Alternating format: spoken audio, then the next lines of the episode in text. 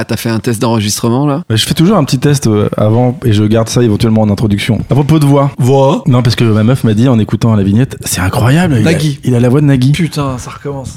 Ah Et Attends, je ferme les yeux. Vas-y, pose-moi euh. une question. Alors euh, là, je t'invite à Taratatas pour savoir un peu. Non, toi, toi, tu fais ouais, Nagui. Je pense, je pense. Ouais. Non, c'est pour, c'est, ça se passe bien. La sortie de l'album, tu es content Bah, mon album est sorti il y a longtemps, mais euh, ça se passe bien, ouais, ouais, ouais, Ouais. ouais, je suis content. Ouais, c'est vrai, ça va, il y a un petit côté Nagui. Moi, je trouve mais je crois que je l'ai trop entendu parce que mon père le regarde midi et soir, donc euh, Ah ouais?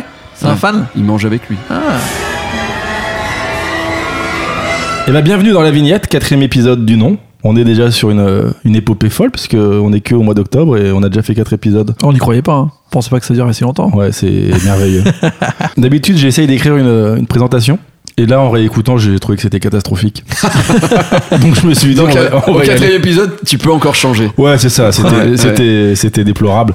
Et en plus, c'est très compliqué de présenter notre invité du jour, puisqu'on sait pas vraiment comment le présenter. C'est la carrière est, est Incroyable, bientôt. il est vieux, il est fini. Mais on est très content d'accueillir Davy Mourier. Ah, merci. Ah, pardon.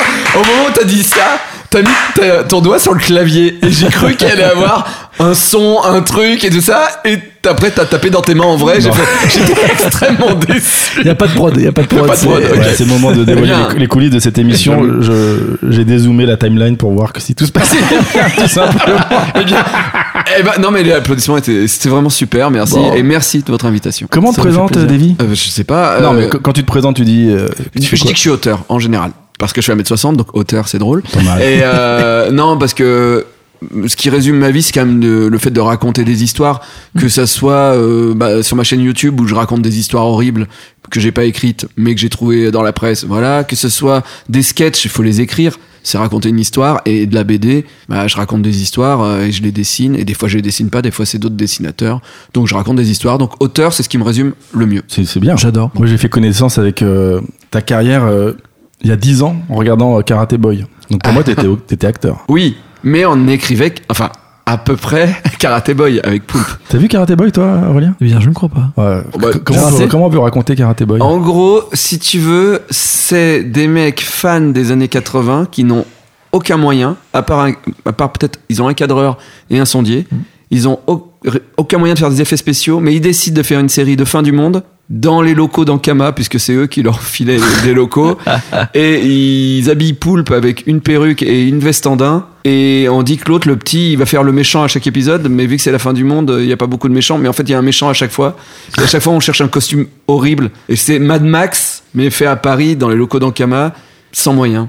C'est ça, Karate Boy, à peu près. C'est culte.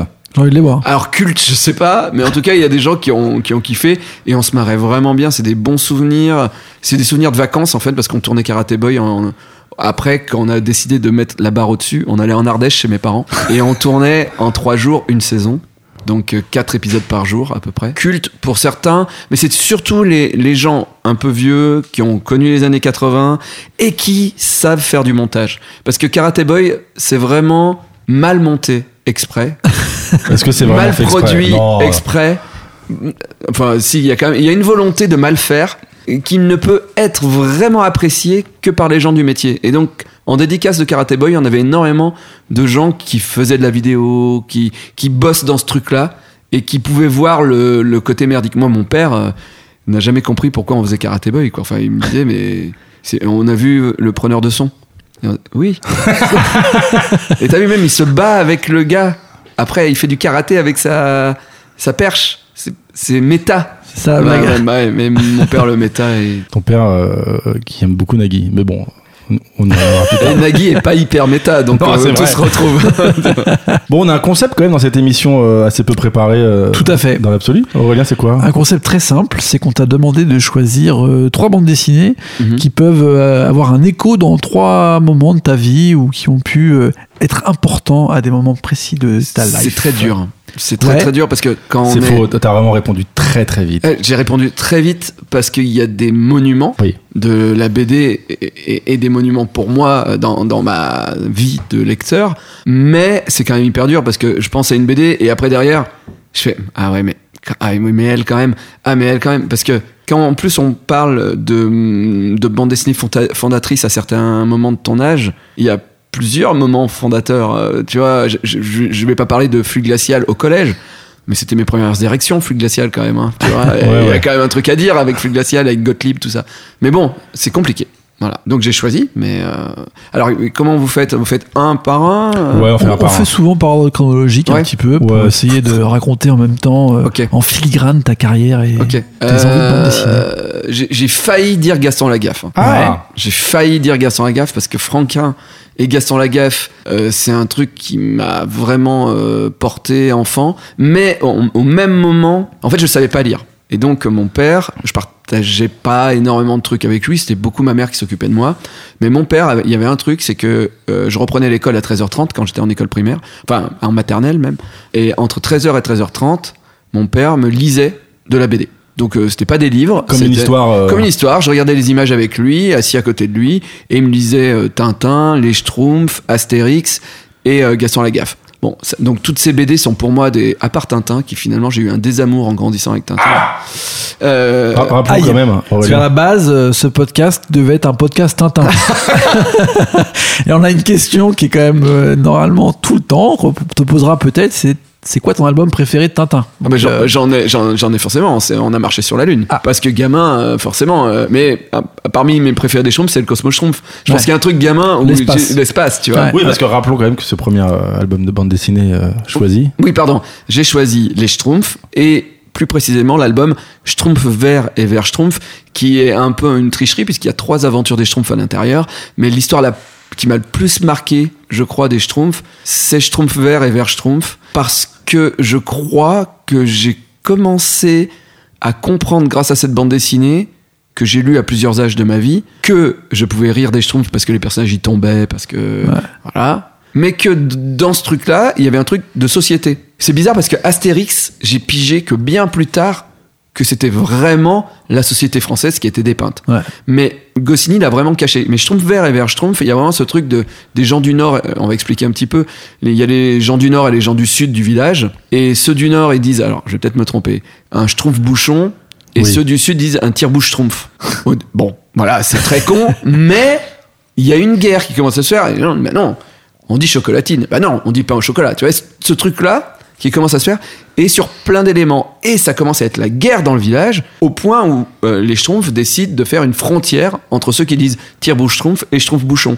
Et t'as construisent un forcément mur, même. euh, un mur et, et, et des petits tirets qui traversent une maison parce que le pauvre, il y a un mec qui vit exactement au, au milieu. Et donc d'un côté ou de l'autre, il doit dire tire-bouche Schtroumpf, tire-bouche Schtroumpf ou Schtroumpf-bouchon. Et j'ai le génie de Peyo en fait, parce qu'il l'a fait aussi dans le Schtroumpfissime, de parler de politique à des enfants, à vrai. des gosses quoi. Et donc voilà, cette bande dessinée m'a m'a marqué. Et c'est ces bandes dessinées que mon père me lisait qui m'ont donné envie de savoir lire. Autant j'ai galéré en maths toute ma vie, et encore aujourd'hui c'est chaud, mais je sais même pas vraiment bien écrire, je fais énormément de fautes d'orthographe, mais lire, euh, je suis arrivé au CP, euh, je savais euh, presque lire, j'ai su lire hyper rapidement, parce que je voulais lire moi-même Astérix, Gaston Lagaffe. De toute façon, je les lisais sans savoir lire. C'est comme quand t'es gamin et que tu sais déjà ce qu'il y a dans les bulles parce que ton père te les a lus 14 Ouais. fois. euh, voilà quoi. Et je suis très content qu'on rende euh, les lettres de noblesse, euh, c'est comme ça qu'on dit, à Peyo? Péo, ouais, bien sûr. ouais. Parce qu'aujourd'hui, les Schtroumpfs, on a l'impression que c'est bon, c'est la culture populaire, mais bon, qui est pas si intéressante, quoi. C'est c'est des, c'est des Bah, cadeaux dans les, dans les c'est- boîtes Happy Meal McDonald's. Ouais, puis il y a les films américains, il y a le côté très, comment dire, c'est un peu nos Muppets à nous, quoi, vu qu'ils ont tous un peu des, des rôles un peu différents, euh, euh, chacun un peu avec une qualité ou un défaut spécifique. Ouais. C'est devenu euh, presque une trademark, quoi. C'est ça. Mais il faut savoir que c'est, je, pense, le produit bande dessinée français le plus vendu à l'international, Ouais. si je dis pas de bêtises, parce que euh, il y a les films, il y a les peluches, euh, il y a des séries en animé, etc. Astérix n'a pas réussi à pénétrer le marché américain ou d'autres pays autant que les Schtroumpfs. Et c'est bizarre parce que plus. Enfin, Tintin en influence. en influence peut-être, ouais. Mais pas en tant que personnage. Non, c'est ça. parles de Carré. D'ailleurs, le film, il s'est un peu planté à l'international Bah, du faut fait dire que, que... des, enfin des, enfin bon, bref. Ah. le- ah non, bah le combat de grue à la fin, non. Ah, j'ai pas vu, moi. Ah, c'est. Spielberg. C'est Spielberg quand même. Non, Ouais, ah, non, je crois que vous parliez du film des Schtroumpfs. Non, Non, non, on Tintin. parlait du, du film de Tintin en disant que l'impact international n'a pas été ouf parce que justement le personnage de Tintin n'est pas si connu à l'international. Les Américains ils savent pas qui c'est quoi. Tu vois? C'est vrai. Mais Les bien aimé, jeunes et tout ça. Alors que les Schtroumpfs, tout le monde sait qui c'est. Ouais. Les Smurfs. Les. Smurfs. Et Peyo s'est battu euh, pour, euh, pour un truc, c'est que lorsque, je crois que c'est fin 70, lorsque Anna Barbera a acheté les Schtroumpfs Ah ouais, pour en faire vrai. une série, Ouais. ils ont dit bon bah voilà, et ils lui avaient préparé des pluches, et ils ont dit bah voilà, lui c'est le violet, lui c'est le vert, Ouais. machin. Et lui il a fait mais attendez, mais pourquoi il y a plusieurs couleurs? Bah parce que vu qu'ils sont tous bleus, sinon on va vendre qu'une peluche. S'ils ont plusieurs couleurs, on vend plusieurs peluches. Et Peyo a fait non jamais. Et le seul truc sur lequel il a plié, c'est que les Schtroumpfs noirs aux États-Unis deviennent violets. Ouais. Parce que bon, Ouais, je c'est trouve chelou, noir, ouais. méchant, etc. C'est bizarre. Voilà, ouais, c'est pas très. Ça voilà. colle pas trop avec euh, ce qui se passe là-bas, clairement. Exactement. Mais c'est vrai que moi, j'ai découvert, si je peux parler un peu de mon expérience, de Peyo euh, avec Joanne et Pierre-Louis, que moi je trouvais déjà Ouais, bah, c'était exceptionnel. avant, avant, ouais. Parce que Ouais. Schtroumpfs euh, Sont nés dans Joanne et Pierre-Louis. Très Avec mal dessiné d'ailleurs. Avec la flûte à Schtroumpfs. Ouais. Bah, c'est surtout leur bonnet. Ouais, ouais, Si vous avez des bonnets, genre, pouf c'était un peu bizarre. Et, euh, et c'est vrai que Peyo, je pense que souvent on en parle peu. On parle souvent de Franquin, de Uderzo Goscinny. Et en fait, Peyo, il vient toujours un petit peu après. Alors que que ce soit en dessin ou en histoire, Ouais. euh, en, en scénar, il avait toujours été euh, super en avance, je trouvais, notamment euh, en dessin, tout ce qui était les dessins des chevaux, Oui. les dessins de l'action un peu, et l'humour en vrai. Pierre-Louis, il est méga drôle tout le temps. Et après, c'est drôle, c'est intelligent, à part peut-être la Schtroumpfette ou qui est un peu daté aujourd'hui quand même. maintenant, Ouais. ouais.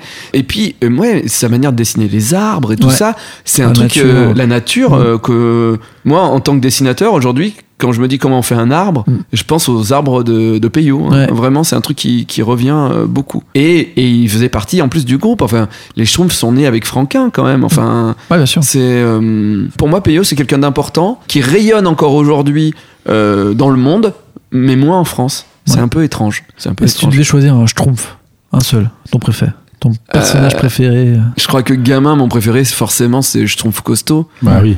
mais euh, je crois et, et- et pas je trouve coquet. hein. Ouais. mais je crois que c'est le Cosmo Schtroumpf en fait, Ouais. parce que c'est vraiment cette histoire, elle, elle est assez folle quand même. C'est le Schtroumpf qui veut aller dans les étoiles et tout le village se met ok. Pour, pour réaliser son rêve, se déguiser en alien, euh, l'emmener dans un volcan pour lui faire croire qu'il a atterri sur la lune. Ouais. C'est quand même, euh, c'est une histoire qui est super jolie, quoi. Mm. Puis c'est là où il y a la vanne, euh, c'est encore loin, Grand Schtroumpf Oui, très loin. Voilà, pardon. Très bonne vanne. T'as un Schtroumpf préféré, toi, Zach? Euh, je crois que c'était le Schtroumpf costaud. Ah ouais, toi aussi. Aussi, ouais. Ouais. Après, il y a ce côté un peu. Le Schtroumpf cocaïnomane, non? Schtroumpf coquet, tu viens d'en parler. Ah, pardon, coquet, pardon, excuse-moi. Coquet, le Schtroumpf coquet. Ouais, exactement. Ouais, ouais.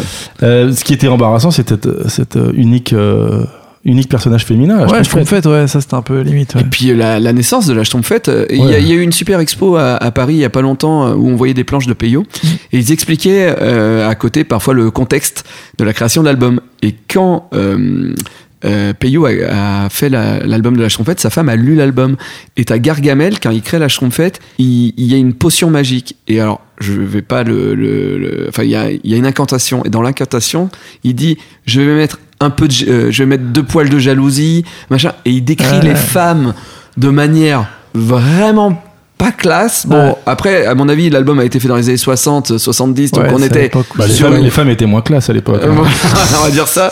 Euh, et il a dormi, et je sais plus, il a écrit qu'il avait dormi 15 jours sur le canapé euh, après avoir euh, fait ce, ce truc. euh, Il y a une justice. Voilà. Mais ceci dit, Peyo, excellent dessinateur. Et ça, Ah ouais, les, ouais. gens, les gens l'oublient parce que euh, le personnage euh, du Schtroumpf a dépassé euh, l'auteur. Ouais. Mais c'est quand même un dessinateur hors pair. Magnifique. Des Les chevaux, je te disais, les chevaux, moi j'ai toujours trouvé qu'il dessinait bien les chevaux. C'est comme euh, quand Tilieu il dessine les voitures. Oui. Moi c'est pareil, tu vois. C'est beau quand même. Mais C'est ce, truc de réalisme mélangé avec des personnages à gros yeux et à gros nez euh, belges, mais finalement, euh, tu as l'antre de Gargamel, c'est un, c'est un vrai château, euh, une, une vraie bicoque en train de se détruire. Non, non, ouais, vraiment, les arbres, les animaux, tout était nickel et il mettait ces petits personnages rigolos au milieu. Grosse, influence, Peyo? Pas tant, mais l'amour de la BD. Et à ce moment- à ce moment-là, quand tu découvres les Schtroumpfs, tu te dis, ok, bon, ça c'est. À partir de maintenant, c'est mon, c'est mon goal to reach. Non, je pense que ce qui m'a. En vrai, quand je réfléchis, il n'y a pas une BD qui m'a donné envie de faire de la BD, précisément. Je pense que c'est mon père qui m'a donné envie de faire la BD, puisque c'était le truc que je partageais avec lui. Mm. Donc je pense qu'il y a vraiment un, un truc euh, con de. euh, ben, si je veux que mon père euh, plaire à mon père, ben, si je fais de la bande dessinée, vu qu'il aime la bande dessinée et que c'est un truc que j'ai partagé avec lui, et ben, et ben il va encore plus m'aimer, tu vois. Je pense qu'il y a un truc comme ça, gamin, qui te dit ça. Mais au CP, quand on m'a demandé ce que je voulais faire quand je serais plus grand, les autres disaient pompier ou flic. Moi, j'ai dit, je veux être auteur de bande dessinée, quoi. Ah ouais. Ah ouais. Tu disais auteur déjà. Ah ouais, ouais. Enfin, je disais, euh, je veux Ouais, faire de la BD, faire de la quoi. BD, quoi. Faire de la BD. Ah ouais, je voulais faire de la disait, BD. c'est pas un métier, euh, sois sérieux. Ah, les gens ont éclaté de rire. Même les profs. C'est horrible. hein. Mais ton père était fan de BD donc. Ouais, mais bizarrement, pas plus que ça. C'est-à-dire que moi, j'ai pris le flambeau, mais de ouf. C'est-à-dire que quand j'ai grandi et j'ai commencé à lire de la bande dessinée, lire de la bande dessinée, lire, lire, lire, lire. Quand je suis arrivé au collège, je suis passé à Flux Glacial. Flux Glacial, euh, il y avait le Club Dorothée qui arrivait. Euh, non, j'étais dans les comics aussi à fond. C'est-à-dire que après, en fait, la, BD de mon père. Voilà, la BD de mon père, c'était la BD franco-belge, euh, Pif Gadget. Communiste donc. Ah bon, oui. Je lisais pas Spirou, crois-moi. J'ai découvert Spirou. hein. J'ai découvert Spirou tout seul plus tard Ah, parce que c'était de de droite. droite. C'est de droite Spirou Pour mon père, c'est de droite. Ouais. Ah ouais. Ouais. Rappelons quand même alors que Tintin. euh, Alors Tintin, Tintin, C'est chaud. C'est Rappelons quand même que Pif, oui, était euh, C'était l'humanité. Ça appartient à l'UMA toujours. donc au Parti communiste. Ah ouais Incroyable. Alors qu'il y avait un gadget dedans quand même. Oui, mais c'était Un pour. objet. Il y, a- Ouais. y une- il y a une notion communiste là-dedans, je sais pas laquelle, mais il y en a forcément une. Bah, on fait Ra- travailler la Chine qui est communiste. Oui, c'est ça. Raon était communiste. C'est vrai. Ah ouais. Je mets bien en fait. Moi, c'était bien. C'était la septième griffe, c'était le communisme sur le collier. Tu sais, chaque griffe veut dire un truc à Raon. Ah Le courage, ouais. Et le Non, mais là, t'inventes là. Que ce soit le communisme Oui. Oui. non, mais Parce que tu- sérieux, Ah bah, ah, c'est mais- génial. Non, mais ce que je trouve fou, c'est que tu arrives à me croire parce que, que, que Rahan a inventé énormément de choses, effectivement, après soir, mais aussi le communisme. hein. Mais, Ouais. mais d'un autre côté, c'est vrai, Rahan était quand même hyper communiste. C'était un personnage, il allait dans les tribus, il faisait que tout le monde soit, Ouais, soit c'est vrai. copain, etc. C'était. Euh, Il aidait beaucoup. Ouais. Il aidait beaucoup la communauté. c'est ça. Com- communauté, communiste quoi. Bah voilà, c'est- c'est QFD, effectivement. Excellent. Mais donc, t'étais à Pif Gadget à mort. Ben, vu que c'était le truc que mon père me filait, euh, ouais. Et c'est vrai qu'à côté, par contre, le truc qui était pas que mon père m'avait filé, le truc que j'avais vu à la télévision, il y avait Spider-Man, le dessin animé, fin 70, euh, qui était dégueulasse. Mais bon, Ouais. les 4 Fantastiques aussi, qui étaient pas vraiment animés avec le cul, mais vraiment, quoi. C'est vrai que c'était moche. Ah, c'était Mais moche. Spider-Man était pas beau, hein. Non, mais bon. Euh, puis t'avais la torche humaine, flamme en avant. Ah, ah, voilà. Donc après, ouais, Strange. Euh, ça, c'était mon truc à moi. Ouais. Et mon père m'achetait sur les marchés des lots. Tu sais, des trucs euh, dépareillés. Ça fait que je. Tu sais, c'est Santa Barbara, ces trucs. ouais. Je ne comprenais rien. il y avait Iron Man, et puis après, il y avait Captain America. À l'époque, en plus, tu savais pas qu'il y avait DC Comics et Marvel quand Ouais. t'es gamin. Donc tu lisais Batman, tu lisais Superman, tu, tu mélangeais tout. Tu, voilà, j'ar- j'arrivais pas, mais ça me faisait rêver de ouf. Donc ouais, j'ai eu cette période comics et le Club Dorothée plus tard, et début 90, quand euh, Dragon Ball est arrivé en manga grâce à Glénat dans les euh, bureaux de tabac euh, en Ardèche. J'ai commencé à acheter Dragon Ball, Akira, Ouais. euh, Video Girl High, c'est les premiers mangas Ouais. qui étaient arrivés en France. Et là après, je suis passé en période manga, j'ai laissé tomber le comics et début 2000, je suis retourné dans le comics. Mais tu choisis quand même une BD franco-belge comme, grosse, comme première grosse ref. Ouais, parce que c'est mes premiers souvenirs. C'est mes premiers souvenirs de personnages colorés qui bougent, de, de, de découverte de cet univers-là. Voilà. C'est ce truc-là qui m'a. Et c'est découverte de l'intelligence. C'est pour ça que j'ai choisi Schtroumpf vert et vert Schtroumpf. C'est-à-dire que moi, enfant, pour moi, la bande dessinée, et puis on m'a répété ça toute ma vie, la BD, c'est pour les gosses. Mm. Donc tu te dis que la BD, c'est des gens qui tombent, des blagues, c'est Placide des museaux. À la fin de la case, t'as les pieds euh, du personnage qui sortent à moitié. Oui, c'est Euh, voilà. C'est Pif Gadget ça. Ça, Ça, c'est Pif ça a Gadget, moins ça. bien vieilli que les. C'est, ah, c'est très dur, hein, Placide des museaux. J'en ai retrouvé cet été. Vraiment, je me rappelais que c'était pas bien. Je les ai lus. C'est pas bien. Il n'y a pas de double lecture. Ah, c'est, Bah, c'est comme Boulet Bill. Il y a Ouais. un truc gamin, t'aimes bien Boulet Bill. Ouais. T'as aucun souvenir. Tu relis un Boulet Bill, tu fais Oh putain. Ouais, c'est Ouais, c'est chelou. Il Hein. y a pas de blague. Non, mais que tu lises les Schtroumpfs parce que oh, Schtroumpf vert vers Schtroumpf, moi je suis d'accord avec toi, ça a très bien vieilli. Alors Ah je sais pas ce que ça dénonçait à l'époque. Est-ce qu'on parlait de- du mur de Berlin de... Je pense que Ouais. c'est peut-être un mélange de tout ça. Et Ouais. puis aussi des, des guéguerres régi- euh, régionales. Ouais, si, si, le fait que justement il y a des différences entre je sais Ouais. pas, Paris, Marseille et que les gens s'embrouillaient pour finalement des trucs qui étaient un peu débiles. Même je dirais entre la France et la Belgique. Ouais, peut-être. Parce que vu que Peut-être. lui était belge, si je me trompe pas, Ouais. et qu'il y avait quand même plein de blagues avec les Français, tu vois. Exactement, c'est- ouais. On parle la même langue, mais en même temps, on a deux trois changements, et puis euh, Mhm. bah, on, est, on est prêt à s'embrouiller. Même à mon avis, peut-être entre les Belges et les Wallons, tu vois. Enfin les Ah, Ah c'est oui, peut-être tu ça, vois. oui, Ouais, t'as c'est peut-être ça. euh, C'est entre peut-être les ça Wallons aussi. et les Flamands, pardon. Ouais, je pense que c'est En plutôt Belgique, ça. tu vois. Ouais, ça peut être c'est aussi peut-être des choses ça, comme ouais. ça. euh, Bah, en tout cas, il a réussi à en faire un truc universel, en fait. Et moi, c'est ce qui m'a plu, je pense, dans cette BD et plus tard, et ce qui m'a fait adorer Astérix, Astérix, j'aimais beaucoup Astérix enfant. Je, je vénère Goscinny à tout jamais.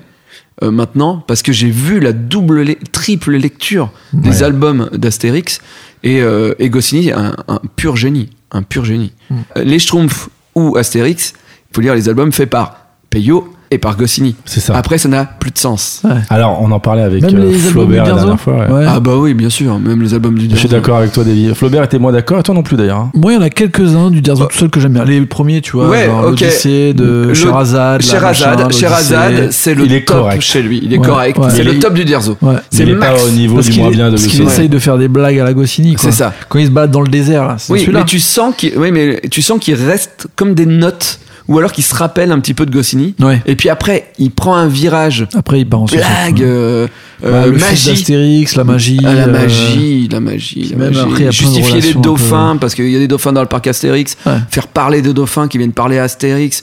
Ouais. Oh là là, la galère d'Obélix. Oh, quelle galère là-dedans. Ah. J'en suis persuadé. J'en suis persuadé. C'est une théorie. C'est comme la, dent de Rahan communiste. Oui. C'est une théorie. La, dent de rat en communiste, c'est vraiment une blague. Pour moi, vraiment, les dauphins, ça m'a tellement énervé.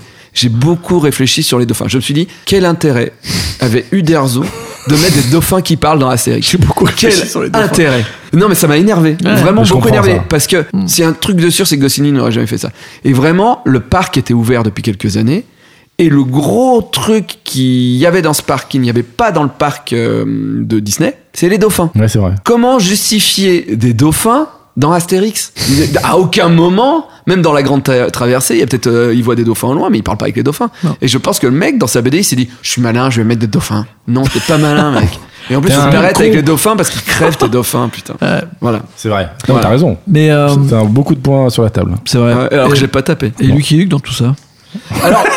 Eh ben, Non, c'est vrai, eh ben, merde. eh ben, eh ben, Lucky Luke, moi gamin, j'adorais Lucky Luke. Quand t'es gamin, les auteurs, tu t'en bats les couilles. Tu lis une bande dessinée, tu lis une aventure et voilà. Et bizarrement, j'adorais certains Lucky Luke et j'en aimais moins d'autres. Et, Et, sais ce bizarrement, que tu vas nous dire. c'était Goscinny. Qui avait Eh, scénarisé les Lucky Luke. Le Canyon Apache, je l'ai lu, relu, relu, relu. Ouais. Et c'était des blagues, les blagues de Goscinny qui me, qui me marchaient, quoi. Non, mais il fout des complexes, Goscinny, je trouve. Ah, mais Goscinny, quel génie. D'écriture. Ouais. Ah ouais. c'était. Ah ouais, non, c'est sûr, sûr, pour toutes les séries sur lesquelles il a écrit ou qui ont été é- écrites par d'autres gens après, tu réalises à quel point le gars est, est au-dessus, quoi. Ah, bah C'est ouais. différent. Que ce soit Lucky Luke, euh, Astérix. Is No Good, il y a, non, il y a que lui qui a Si, fait. Si, si, Si, au début. euh, Après, je pas, j'imagine que vu qu'il est parti assez vite, tous ces mecs-là, ils ont Tabari continué. a continué tout seul. Ouais. hein. Ouais, bah, c'est mon bien. C'est le mec qui arrive à- à te faire aimer les jeux de mots. Oui. C'est quand même. Lui et Laurent que- Ruquier, pas du tout. Euh, Non, pas du tout. pas du tout.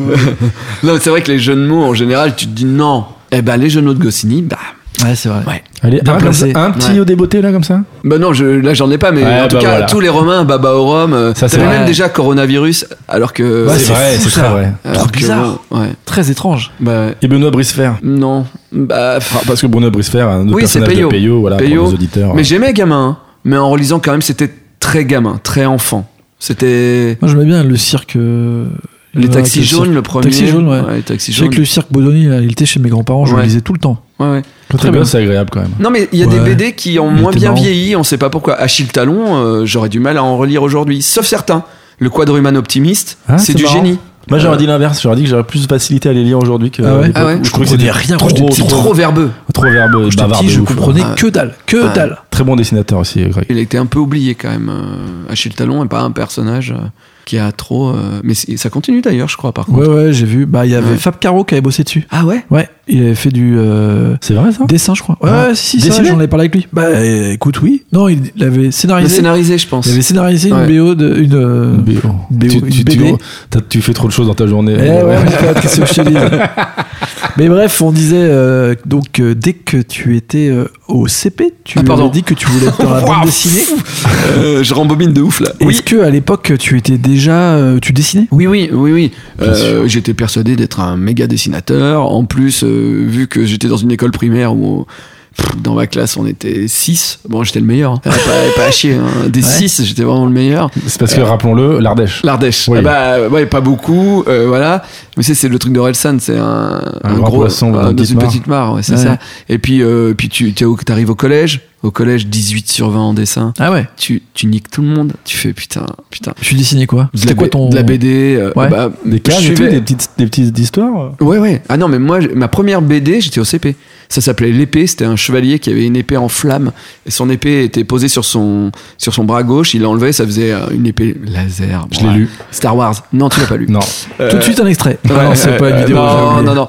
Mais euh, voilà, non, non, ouais, j'ai fait des BD tout le temps. Après, j'avais fait euh, Jojo le dragon, c'était Pif Gadget, mais c'était un dragon. Mm. Euh, après, j'ai fait les Snack Bariens, c'était des, des, extraterrestres. Bon, et je reprenais. surtout. Ah non, mais j'ai tout, hein, j'ai tout gardé. Euh, Ah ouais ah ouais, Sous plastique et tout Euh, ouais, ouais, ma mère, alors ma mère, voilà. J'ai- j'ai refait un faux album de Ra- Rantanplan, Ah. un faux album d'Astérix où ça se passe à la préhistoire. Ouh Voilà. Sans dauphin. Sans dauphin. Mais euh, donc Astérix, c'était des os qui faisaient ses ailes. Ah Pas mal. Hein Ah. Euh, j'ai fait quoi d'autre? Après, j'ai eu ma période forcément Dragon Ball, Ouais. donc où j'avais mes, mes Ça, je faux- comprends pas forcément. Je suis désolé. hein. Bah, je kiffe Dragon Ball. hein. Euh, j'ai fait plein de pages de Dragon Ball, de Tortue Ninja aussi. Ah ouais, Je- pas trop de comics, enfin de super-héros. J'essayais, mais j'étais vraiment, je suis pas doué. C'est compliqué, Je suis pas euh, doué en dessin. mais- et vraiment, les super héros, c'est pas facile à faire. Ouais, c'est ça. Je les inventais, je faisais une feuille où je disais ses pouvoirs, tu vois. et après, il y avait une, une case, et tu vois que je galère, et que j'arrive pas à donner des coups, des trucs, et j'abandonne. Voilà. Mais ça, c'est- ça complexe un peu les comics quand tu, quand tu veux dessiner. En fait, c'est assez fou parce que maintenant c'est devenu une énorme production, donc on, on oublie un peu, mais euh, c'est vachement bien dessiné en vrai. Hein. Mais c'est Ah ouais, très, très bien dessiné. souvent ouais. c'est très très très bien dessiné. hein, Et puis ils ont su aussi s'adapter à toutes les modes et, et prendre Ouais. tous les styles. Mm. Quand il y a eu la méga mode des mangas, Ouais. ils ont réussi à mélanger le style comics et le style manga pour créer un propre truc. Euh, Humberto Ramos, euh, c'est ça, ouais, c'est son nom, je crois. C'est un de mes dessinateurs préférés de, de comics parce que il arrive vraiment à faire un Spider-Man américain. Mm. Mais avec juste ce qu'il faut de manga pour euh, avoir des traits de vitesse, des trucs qui, Mm. qui Ouais, font que l'action sont encore mieux. Quoi. Ouais. Voilà. T'avais un super héros préféré? Moi, c'est Spider-Man. Ouais. Parce que bah, j'arrivais pas à me faire les meufs, euh, j'étais geek, euh, euh, voilà, euh, ça me parlait quoi. Iron Man, il buvait de l'alcool, il était riche. Bon, moi j'avais 8 ans. J'avais me des parlait problèmes de de fou, le mec. Ouais, mais ma- maintenant que tu tapes plein de meufs, tu préfères qui alors? Euh, non, mais c'est toujours Spider-Man. Les- je suis l'éternel loser, tu vois. Euh, mais euh, après, quand même, il y a Batman aussi en super-héros, euh, qui n'a pas de pouvoir, qui, a, qui a la classe, et c'est quand même celui qui a eu une carrière cinématographique qui est la, la plus potable, Bah, et avec des Voire- échecs. voire hein. un peu plus, non mais un peu plus que potable Oui, sur oui. certains films. Oui, oui, voilà. Non, mais ce que je veux dire, c'est qu'il y a des, des vrais chefs-d'œuvre chez Batman. Oui. Donc tu fais partie de cette génération qui a connu euh, les personnages en comics avant qu'ils arrivent en film. Et je suis le mec qui pleure quand il tape dans Google euh, le nom d'un de ses super-héros et qui voit des comédiens d'Hollywood Ouais. les incarner Ouais. et qui voit pas le dessin de base. Tu Mm. tapes Batman, t'as pas. T'as Ben euh, Affleck. Oui, voilà. Et Et cinq pages après, t'as Frank Miller. C'est ouais, c'est ça. C'est un peu triste. Ouais. C'est un peu triste. Mais bon, enfin bon, c'est. c'est- T'as eu des vrais rages comme ça en tant qu'auteur de, de films où tu t'es dit putain c'est vraiment à des années-lumière de ce que j'aurais inventé comme euh, Ah ouais, mais moi, moi, moi, le premier Spider-Man de Sam Raimi, Ouais. j'étais en colère. Ouais. J'étais en colère. C'est pas ça qu'il fallait faire. Mais t'es allé le voir en colère? Soyons honnêtes. Non, non, euh, je j'attendais beaucoup, trop, Ah oui. Ouais. parce que j'ai lu beaucoup Spider-Man. Et moi, pour moi, j'allais voir l'histoire où il perd Mary Jane sur le pont, Ouais. parce que c'est ça qui est fondateur dans l'univers de Spider-Man. Et là, elle n'existe pas. Enfin, c'est pas Mary Jane, pardon. euh, justement c'est qui est dans le film? Ouais, celle que j'aime pas. Gwen. Euh, Gwen. Gwen. Gwen Stacy. Gwen Stacy. C'est Gwen. Normalement, c'est Gwen Stacy qui tombe euh, du pont Mm. et qui meurt.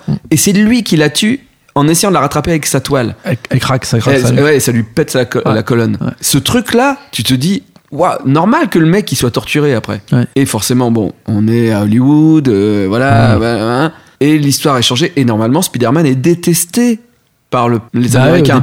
et, et là, à la fin, t'as le pont, t'as un truc de patriotisme de ouf. Ils font, vas-y, Spider-Man, on est avec toi.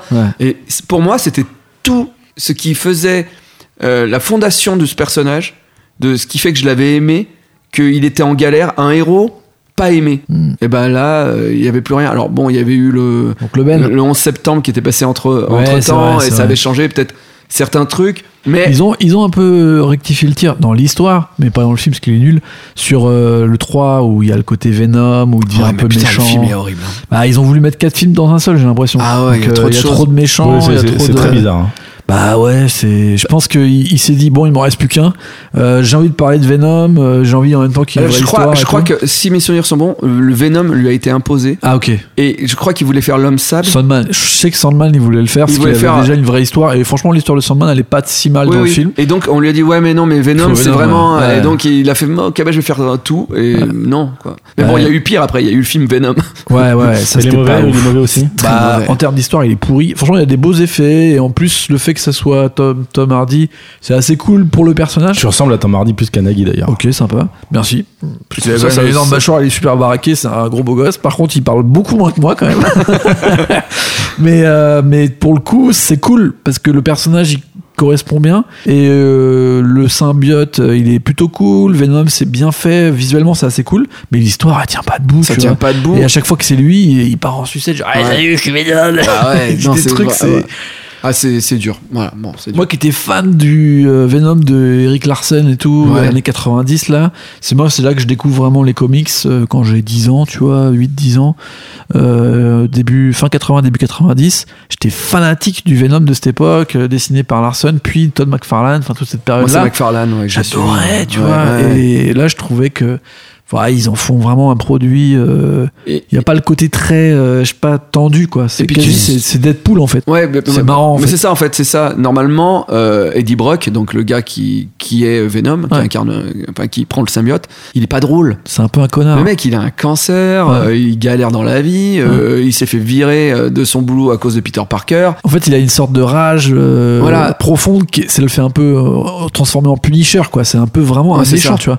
Et là, ils l'ont transformé en Deadpool, genre euh, ah, de toute façon, euh, je sens que je vais mourir, mais en même temps, j'en ai rien à foutre. Donc tu sais, il y a ce côté euh, hyper dérision qui est devenu un peu la norme de tous les films de C'est super-héros. ça, parce qu'ils se sont rendus compte. un peu le. le- Ils se sont rendus compte que Deadpool, ça marchait de ouf, Ouais. et que les Gardiens de la Galaxie, ça marchait. Ouais. Ah ok, faut mettre de l'humour. Allez, blague. Et donc, on va prendre euh, Venom.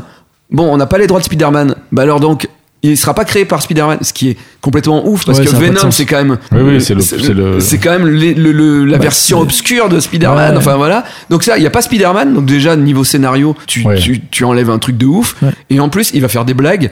Donc t'es devant le film, tu dis bon, pff, si Ouais. les mecs ils commencent à, à connaître Venom par ça, Ouais, c'est un, peu triste. Mais bon, je suis un. Mais c'est bien que ça marche un pas, vieux du geek coup, que Ah, il a marché de ouf. Ça a cartonné. Des je suis bien au courant des, des box-office. Non, Bravo. niveau, niveau critique, ça a été catastrophique. Tout le monde a Oui, ça que je le film. dire. Mais même termes- Tom Hardy, il a pas adoré, je crois. Euh, bah, il a dit que bon, il trouvait que le film était quand même pas, c'était pas un chef-d'œuvre, mais il disait que le personnage, il, a- avait bien kiffé le tournage. Tu sais, c'est- à chaque fois que ces acteurs disent genre, le tournage était sympa. Ouais, Ah bah, D'ailleurs, bah, tu, tu me euh, c'est toi ou, ou toi qui me demandiez euh, le film euh, de super-héros où j'ai été déçu. Je pense que le vrai film où j'ai été vraiment déçu, c'est Wolverine Origin. Ah. Parce que Wolverine Origin, c'est un des meilleurs comics que j'ai pu lire sur Wolverine. C'est super bien écrit, l'histoire elle est méga intelligente. Vraiment, tu prends ton pied à le lire. Et là, tu vois qu'ils vont adapter au cinéma Wolverine Origin. tu te dis, c'est génial. Tu vois le générique de début.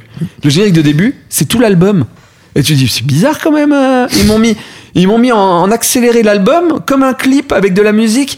Et là, le film commence. Et c'est pas Wolverine Origin. Et c'est le pire film qu'on ait pu faire sur Wolverine avec le méchant. euh, euh, c'est Deadpool à la fin qui est le méchant ouais, ouais. qui est dégueulasse. Et dans Deadpool, il se moque de ce Deadpool en disant, euh, avec la figurine euh, du Deadpool de ce film-là, ça n'a aucun sens pour Wolverine Origin. Ouais, non, c'est c'est très mauvais. Le seul que j'ai bien aimé, euh, c'est le dernier là qu'ils ont fait sur. ouais, il est vachement Wolverine. bien. Old Man, ouais. Ouais, c'est ça. Ouais, t'es un bon ayatollah de la bande dessinée finalement. Oui. Même pas que de la BD. C'est bien, non, c'est bien. Ouais. Et à quel moment tu quittes ce, ce, cette- ce monde de la bande dessinée associé un peu à l'enfance, à savoir les comics, euh, les. Schtroumpfs, pour passer à, à notre deuxième album qui est un Alors peu je t'ai dit quoi déjà? Je t'ai dit, ah oui, je t'ai dit euh, Petit Luc, Les Ouais, Rats, ouais. Pacoche Blues et plus précisément le deuxième album de la série Jefferson. Exactement. En fait, euh, donc c'est ce truc de conscience euh, que j'avais eu avec les Schtroumpfs. C'est ça la logique, en fait, on va dire, dans, dans ce que je t'ai donné comme album. La logique, c'était que, ok, donc on peut parler dans une bande dessinée pour enfants de choses de la vie. Et quand tu lis Pacouche Blues, j'ai découvert de la philo en bande dessinée. Petit Luc raconte par ses rats, dans, dans, dans cette décharge, notre société, la vie. Et ça m'a marqué parce que j'ai découvert des choses sur ma propre vie grâce à Petit Luc. J'étais post-ado depuis pas longtemps.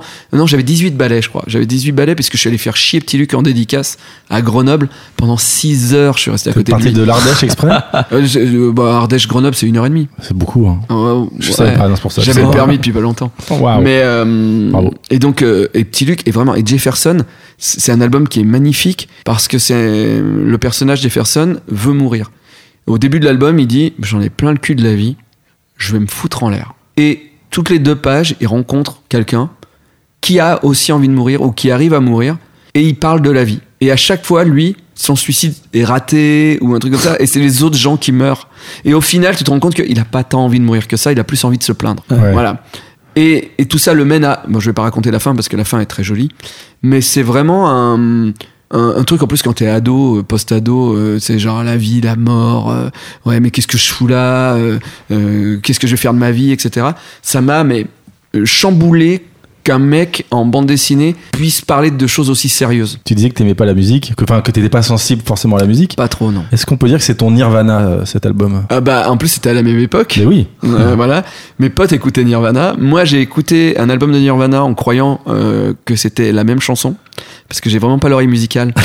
Donc, Quoi pour moi, mis- ils chantaient pareil tout le temps. Et j'ai pas compris que j'avais entendu. J'ai cru que c'était long. Ah, tu t'es même pas dit c'est 12 fois la même chanson, tu dis que c'est une chanson de 60 minutes. Ok. Ah ouais, non, mais vraiment, je suis, je, vraiment, je viens Un mélomane, tout simplement. Un mélomane. Ah, un c'est clairement. Mais, mais mais euh, je tolère Nirvana. hein. Ah bah, c'est avec, ça. avec plaisir. Ah, euh, voilà. pour eux. Mais euh, voilà, et donc oui, c'était ce truc-là, ce, ce truc conscient. Euh, Mais au moins, je comprenais les paroles, parce que Nirvana, j'ai essayé de traduire, c'est chaud quand même des fois. Enfin, euh, qui veut me violer, j'ai compris, mais euh, enfin, qu'il veut qu'on le viole plutôt, mais j'ai pas compris le C'est reste. un pamphlet contre le, machisme. Ouais. Euh, Ah, d'accord. Mm. Ok, j'avais pas pigé à l'époque. C'était euh, très MeToo déjà, bien avant. Ah ouais, putain. Moi, j'ai- Ouais. deux idoles, c'est euh, Tintin et Kurt Cobain. Ils vont bien ensemble. Ils vont très bien ensemble. C'est un peu euh, chacun à l'autre bout du spectre. c'est clair. Il y en a, il a des pantalons de Je golf. suis, je euh, suis très il des- souple. Ah, ok. Pour le coup, tu rencontres à 18 ans euh, Petit Luc, qui est genre un peu un modèle pour Ah ouais, toi. ouais. Qu'est-ce que tu, lui- qu'est-ce que tu lui dis? Euh, c'est pour ça qu'aujourd'hui, je suis très tolérant avec euh, les gens en dédicace. Il a quel âge, petit Luc, juste pour qu'on. Maintenant, il a 60 balais, je dirais. Ouais, il était, L'époque, il était avait tout, genre tout jeune 30, déjà. 30, Enfin, 40 ans, quoi. Ouais, 30-40 ans, je pense. Il était venu avec sa moto, parce que forcément, il, a- il va dédicacer avec sa moto. Ouais. Ouais, punk. Il a roulé euh, forcément sur des albums de BD pour laisser des traces de pneus au lieu de dédicacer. Ouais. Moi, il m'a déchiré. J'avais emmené six albums. Il me les a déchirés, découpés, euh, voilà, voilà. Mais c'est c'est cool, quoi. Tu trouvais ça cool vraiment sur le moment où tu étais là? Ouais. Bah, moi, j'ai quand même un peu le truc de l'album BD. euh, mais bon, c'est l'auteur. Ouais, Donc, euh, voilà. c'est un mais, peu chelou, mais il mais- déchire, il déchire et il met un, il dessine un rat derrière. Il fait comme si le rat avait déchiré la page. C'est Ah, c'est de la c'est un peu cool, dédicace. quand même. Voilà. Et puis il roule avec sa moto sur l'album, mais après il fait un rat écrasé en dessin. Donc vraiment, il y a un. Mais bon, ta BD est un peu niqué quand même. Comment il rentre sa moto dans les dédicaces non, non, mais non, sa, sa moto est devant. Ok. C'était à Momi, je me rappelle, à Momi Manga. Et euh, voilà, et il roulait sur les albums, voilà. Mais il a toujours fait ça. incroyable, hein. ça. Il a toujours fait ça. Et donc moi, j'étais le relou. Donc j'étais vraiment le relou de cette dédicace-là. J'étais debout à côté de lui. J'avais réussi à faire la queue. Et après, je suis pas parti. J'étais à côté de lui, je le regardais dédicacer, je lui posais des questions. Et je lui disais, mais, euh, mais, euh, mais, et, et comment, et pour- pourquoi tu, voilà, jusqu'au moment où je lui ai dit, et tu m'écrirais pas un scénario? Et vraiment, parce que moi je le dessinerais. tu vois. Je- J'ai honte, j'ai vraiment honte. Pas faire ça. Ne me faites pas ça, ne faites ça à personne. Et donc, et là, il en a plein le cul et il prend euh, la dernière BD qu'il devait dédi- me dédicacer et il écrit un scénario. Et il écrit à peu près ça. C'est l'histoire d'un nain qui veut conquérir la lune avec sa bite et son couteau euh, en voyageant avec, euh, dans une poubelle. Et moi je fais Tu ok, ok, ok. Et j'ai dessiné 46 pages de cette BD Mais non. que je lui ai jamais montré.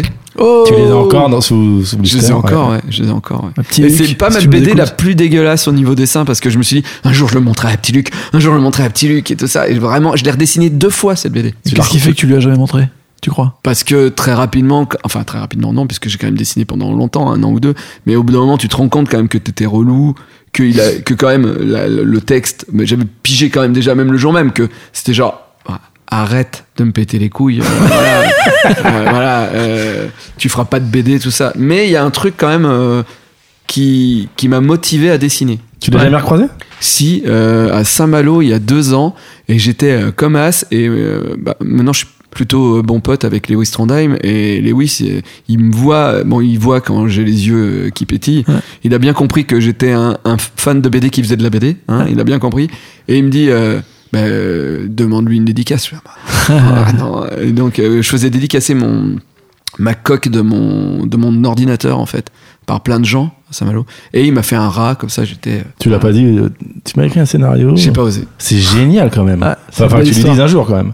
Ah ouais, tu vas le regretter sinon. oui peut-être Là, tu lui as dit, là, c'est public ces trucs-là. Tu Mais il faudrait que je lui ressorte les planches et que je ressorte la, la dédicace. Je l'ai toujours, sa dédicace où il m'a écrit ce, ce scénario. Voilà. C'est génial. Ouais. C'est marrant parce que ce ce gars euh, euh, Petit Luc, pour moi, il était associé au. Enfin, j'habitais à Amiens euh, à l'époque. Ouais. Je faisais du punk hardcore. J'étais dans une niche comme très euh, Désolé. ayatollah. Oui, bah, euh, On, parle de musique et pas de BD. Hein. on parle de, de musique. Ouais. Et pour je moi, connais et pas trop le mouvement BD punk hardcore. Non, non, j'étais dans la musique et pour moi, c'était un truc de punk à chien.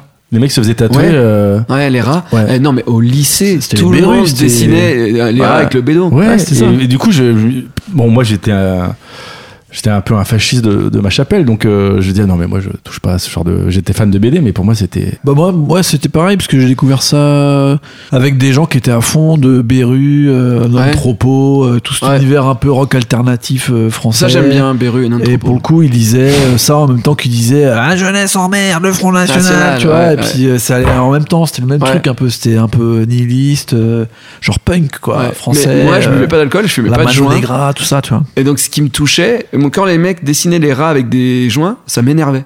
Dis, il n'y a pas que ça dans Petit Luc. Ouais, Oui, c'est ça. vrai. Et ça, et ça m'énervait de ouf parce que moi, je, je lisais vraiment pas pour ça. Mm. Et ça m'avait fait vraiment plaisir parce qu'en dédicace, il y avait beaucoup de punk à chien, comme tu dis. et il y a un mec qui fait Ouais, c'est génial, il y a des bédos partout. euh, Et alors, t'écris tes histoires, tu bédaves. Et là, petit Luc a fait Jamais. Et là, moi qui ne, ne fumais pas tout ça, j'ai fait Oh, il lui a dit Si j'écrivais en fumant, ça n'aurait aucun sens. je fume que quand je dois dessiner des grandes pages et qu'il y a plein de détails. Là, je fume parce que je me concentre. Sinon, jamais. Et le mec était hyper déçu. Et moi, j'étais à côté. Ah. Et après, j'ai été relou. Ah, c'est bon. Et t'as toujours suivi ce qu'il faisait euh, Ah non, j'ai lâché au bout d'un moment. Mais tu sais, il y a- il y, a ce truc euh, toujours dans la bande, dans la vie, hein, même pas dans la bande dessinée, de, de tuer le père. Mm. Tu vois, t'apprends, t'apprends, et puis au bout d'un moment, euh, t'es déçu parce que le truc va pas dans le sens que tu veux. Ouais. Après, moi, je suis vraiment pas motard. Mm. Après, il a fait pas mal de BD sur la moto. C'est pas gentil ce que je vais dire, et parce que je le fais moi aussi, et tous les auteurs vont le faire sûrement. Enfin, tu, tu te répètes à un moment. Et quand il a fait le truc dans l'abattoir avec les cochons et les, euh, les autres animaux, je me rappelle plus ce que c'est. Mais pour moi, c'était les, les rats, Ouais. mais dans un abattoir avec des cochons. Ouais. Et j'ai- j'ai- ça ne m'apportait pas autre chose. Hmm. Voilà. Donc, De toute façon, c'est vrai qu'il a toujours eu des, des cycles. Il y avait Oui. cette histoire où ils essayaient de traverser euh, la, La route, route là, tout le temps, rats, absolument ouais. tout le temps. Et c'était une galère. Enfin, il était quand même dans un truc assez cyclique. euh, tout à fait. Mais tu sens, s'en tu sens le névrosé de toute façon euh, Ouais. ben, complet euh, chez ce gars, tout ça. Donc, oui. Mais ça veut pas dire que c'était pas bien. C'est juste que j'avais déjà lu à une période de ma vie une période de son style, de ce qu'il faisait. Et ça m'avait suffi. Et après, j'ai commencé à lire d'autres bandes dessinées, à aller vers d'autres auteurs. Et de toute façon, c'est après, dans cette période-là, où le roman graphique est né, où la nouvelle vague, euh, poussée par Trondheim et, euh, et l'association, Ouais. euh, ont commencé à arriver. J'étais en retard, hein. Moi, je, voilà. Mais c'est vrai qu'après, grâce à une petite amie ou des choses comme ça, je suis plus allé vers Trondheim, Larsenet, etc. Ouais, etc. brûle les étapes. Ouais. Bah, vite, hein. Mm. Et à ce moment-là, donc euh, à l'époque de Petit Luc, t'es t'es comment professionnellement? Tu te vois où? Je me vois en haut de l'affiche. et- Toujours en Ardèche, rappelons-le. Toujours en Ardèche. C'est quoi, tu finis le lycée à ce moment-là Ah, même tu- pas, non, non, là, euh, attends, 18 ans, je suis en année sabbatique. Donc j'ai fait, euh, Très très tôt. très très tôt, euh, j'ai fait deux, deux, trois ans d'école euh, privée de dessin. Parce qu'il faut savoir que, bon, bah, on va parler très rapidement des études, ça n'a pas été mirifique. hein. Euh, donc, euh, très fort en dessin au collège. Les autres matières, moins bien. Anglais, nul. Maths, à chier. Voilà. Euh, le conseiller d'orientation, une vraie merde, comme beaucoup de conseillers d'orientation. La plupart. Euh, le gars me dit, euh, moi je lui dis que je veux faire une école de dessin, et il me dit mais t'as vu tes notes en maths? Quel rapport? Bah le rapport c'est qu'il faut avoir des fortes notes en maths et en langue pour rentrer dans les écoles de dessin publiques à Lyon. C'était Ah. la Martinière que je visais. Ça va pour toi aussi. Hein? Je sais pas, je connais pas. Donc voilà, je visais la Martinière. Bon, bah non, euh, de toute façon, tu pourras pas y aller. Ok, et le- on me dit que je vais faire un bac G. Un bac à bon marché. Euh, Un bac G, ouais. Voilà. Ah, bah, je me souviens. Oui, de ça. et donc, Toi, euh, donc c'est- euh, Gestion. C'est pile moment où j'ai changé moi. Mais Ah ouais. euh, j'ai eu le bac euh, STT, ES, ouais, STT, ES, ES, tout STT, tout ça. Mais euh, c'était la première année où ça avait changé. Ah d'accord. 94. Ça fait très longtemps que je me suis pas senti aussi jeune. Je vous remercie. Désolé. Non, non, mais j'ai 40 ans, mais Ouais. en général, je. ouais, bref. Mais la génération d'avant moi, c'était bac ABCD. Ah, C'est ça, ex- exactement. Et le ouais. bac G, c'était euh, gestion, quoi. Et, euh, et puis vraiment, j'étais nul en maths. hein. Vraiment, euh, vraiment, je, je l'ai vraiment dans une voie. Et mes parents, vraiment, qui sont. Mon père est fonctionnaire, ma mère, elle n'avait pas de travail, elle m'élevait. Ma mère a décidé d'ouvrir un magasin pour pouvoir me payer une école de BD, une, une école de dessin. J'ai fait, une, j'ai fait la, en fait, euh, les seules écoles de dessin qu'ils pouvaient me prendre, c'est des écoles privées. Oui. Parce que j'avais pas les notes pour le reste. Toi, tu disais à tes parents, je veux être dessinateur de BD. Je vais être dessinateur de Et BD. ils De toute t'ont dit, on te soutient. de toute façon, depuis de le. CP. Donc là, j'avais Ouais. j'avais 15 ans et je disais, je vais être auteur de bande dessinée. Donc à un moment, ils ont fait, bon. Le Euh, mec, il a pas lâché. il a pas lâché, quoi. Il y avait juste un truc, c'est que j'avais vu les inconnus et les nuls et je commençais à dire, enfin quand même, euh, au- aussi faire des blagues à la télé. Mais c'est ce qui De- me aussi dans les ouais. bandes dessinées, c'était quand même l'humour. Des blagues. euh, Oui, moi je lisais des BD de blagues, de blagues où tu réfléchis, mais des blagues. S'il n'y Ouais. avait pas de blagues, ça m'emmerdait, je lisais pas quoi. Et, euh, et donc mes parents, se- ma mère ouvre un magasin pour pouvoir me payer une école. Donc je vais à l'école de Condé à Lyon, école privée, mais de alors de BD c'était pas possible, c'était trop loin, j'avais peur. Je vraiment, je suis parti de chez mes parents à 27 ans et demi. Donc vraiment Lyon déjà c'était 45 minutes, déjà c'était loin pour moi. Euh, je vais dans cette école, euh, je fais trois ans, je rate mon diplôme. Et forcément, ils disent, mais si vous repayez une année de plus, euh, il peut repasser le diplôme. Un diplôme d'État, quand même. Et là, moi, j'ai vu que je voulais pas être publicitaire. C'était un truc qui nous apprenait à faire Oui. maquettiste publicitaire. Ouais. Et vraiment, les stages que j'avais fait dans la publicité, ça m'avait pas. J'étais pas hyper. Pas trop d'humour. euh, Enfin, un humour bah, spécial. ouais, voilà. Donc, j'ai fait bof. Et Ouais, j'ai dit à mes parents, ouais, je sais pas. J'ai dit, bah, par contre, si je, si je prends une année sabbatique, euh, j'écris. J'écris une BD, j'écris un film, euh, je prends des cours de théâtre. euh, C'est eux qui te suggèrent une année sabbatique? euh, au final, oui. Ok. Et ça a duré deux ans. Donc une Mais année de déjà ans. prévu que ce serait de l'écriture et pas forcément une bande dessinée que t'allais dessiner. Ça Je voulais écrire un chose. film. Ah J'ai- ouais. J'ai écrit un film de merde, Mais d'où ça venait mais mon tu, premier film. tu t'es dit. J'avais vu Delphine 1, Yvan 0 au cinéma. Ok. Et j'avais vu Bernie. Et j'avais envie de, de ça à ce moment-là. quoi. C'est arrivé près de chez vous. Ouais. Vraiment des trucs euh, trash, euh, mais en même temps qui racontent des trucs, tu vois. T'as trois, trois chefs-d'œuvre, on peut le dire. Bien Enfin, sûr, trois, bien trois films cultes pour, pour nos auditeurs qui Ouais. connaissent pas. Après, Delphine 1, Yvan 0, peut-être un peu moins. Ah, mais- moi, j'ai adoré, hein. Moi j'ai adoré aussi. Ah, hein. Je trouvais qu'il y avait un une ton. C'est le seul film de Farouja que, Ouais. que je mets sur euh, Oui, oui. podium. Moi aussi, moi aussi. Et donc vraiment, j'ai écrit vraiment un ersatz de Delphine 1 Yvan 0. C'était quoi Euh, euh, vraiment une Pauline connerie. 1, Hein euh, Jean-Luc 0. Non, ça s'appelait, j'ai toujours voulu faire ça. Parce que si je le sors en film, un jour je pourrais dire, c'est toujours ce que j'ai voulu faire. Alors je peux le dire, vous êtes les premiers à qui je le dis. Euh, voilà. C'est bon. je l'ai écrit, j'avais 20 ans, c'était il y a 24 ans. Euh, et euh, ce film, c'était juste euh, une histoire d'amour, mais en- avec des vols de pizza à des mecs qui livrent en mobilette. En fait, Le- leur truc le week-end, c'était de d'attendre devant la pizzeria. Quand un mec partait en mobilette, il le braquait, il, ils allaient, il le braquait et il lui prenait les pizzas. Et c'était au hasard, en fait. Du coup, il savait pas les goûts qui- que le gars avait commandé, mais c'était gratuit. La meuf, euh, la meuf leur dit d'ailleurs, euh, pourquoi vous commandez pas et vous le braquez sur le chemin avec une fausse adresse? Bah non, après, il y a plus la surprise, voilà. Et, C'est clair en fait. C'est Ça limpide. paraît logique. et forcément, le film part en couille le, le jour où il y a un gars en mobilette qui décide de fuir parce qu'il croit qu'ils ont des vrais flingues et il se fout dans le décor et il tombe dans un ravin. Et là, le mec, il est entre la vie et la mort et les mecs sont un peu dans la merde. Et ils disent, bon, on va peut-être l'emmener à l'hosto. euh, voilà. À ce moment-là, t'en es satisfait? Ah bah, je suis le meilleur. Euh, voilà. Bon, non, mais euh, voilà. Je suis content, quoi. Je, je m'éclate. Je. En vrai, à, à la relecture, tu te dis, il y a quand même un truc, peut-être que je devrais un jour. euh, Non. Non, ok. À part, à part- à part ce que je vous ai dit là, où je suis content, ce, ce truc-là, tout le reste est à jeter. Complètement. Mais, mais voilà, en fait, le film ne prend pas la, la bonne. Toutes les bonnes pistes ne sont pas utilisées. D'accord. Elles sont évitées Elles presque. sont évitées pour donner un film d'amour euh, D'accord. moyen. Ah. voilà. Et t'en fais quoi de ce scénario? Rien, pas grand chose. Je l'envoie à deux producteurs qui, me disent non. À la même période, je fais des planches de BD, j'envoie à des éditeurs. D'ailleurs, j'ai retrouvé, j'ai déménagé dernièrement mon classeur de refus. J'avais fait mon classeur Ah, de refus Génial. où j'ai toutes les lettres vraiment faites à la main, hein, vraiment. Ce n'est pas euh, votre bande dessinée ne rentre pas dans la collection que nous faisons machin de ça. Et j'ai retrouvé même un refus de Delcourt d'un éditeur avec qui je travaille aujourd'hui et que je l'avais complètement oublié. Et cet été, je lui ai pris en photo, je lui ai envoyé, j'ai fait merci connard. et là, il m'a répondu et je sens qu'il marchait sur des œufs parce qu'il m'a dit mais tu n'étais pas prêt.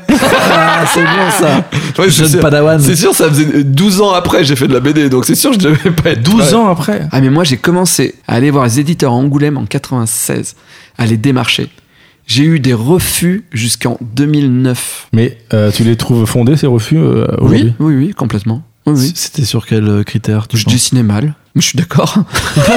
je suis d'accord. euh, je dessinais mal. euh, il y avait, il y avait Glénat, ils avaient voulu m'acheter un scénario, et j'étais tellement un con que j'ai dit c'est le scénario et le dessin ou rien. Oh, t'as été con. Mais connard, connard. C'était, Vent d'Ouest, c'est les mecs qui éditaient Pacoche Blues, euh, Ouais. Petit Luc. J'aurais pu être scénariste à 18-19 ans. Et j'ai fait non, jamais drapé dans mon orgueil et tout ça. C'est mon dessin Ah, con. ou rien. Alors que Goscinny, euh, lui, avait mis son orgueil euh, Non, de tout à côté fait. en disant bon bah oui, ok, je vais écrire et pas dessiner. C'était pas le moment. C'est sûrement ce qui m'a mis du plomb dans la tête parce que quand t'arrives euh, 15 ans plus tard dans le milieu, tu fais ah ouais d'accord. Et, et en fait, mais c'est même pas mon ce qui m'a fait rentrer dans la BD, c'est les sketchs sur YouTube. C'est Nerds. C'est parce qu'en 2007, avec Poulpe et Didier Richard, on crée Nerds. C'est diffusé sur No Life. On a 50 000 vues à l'époque.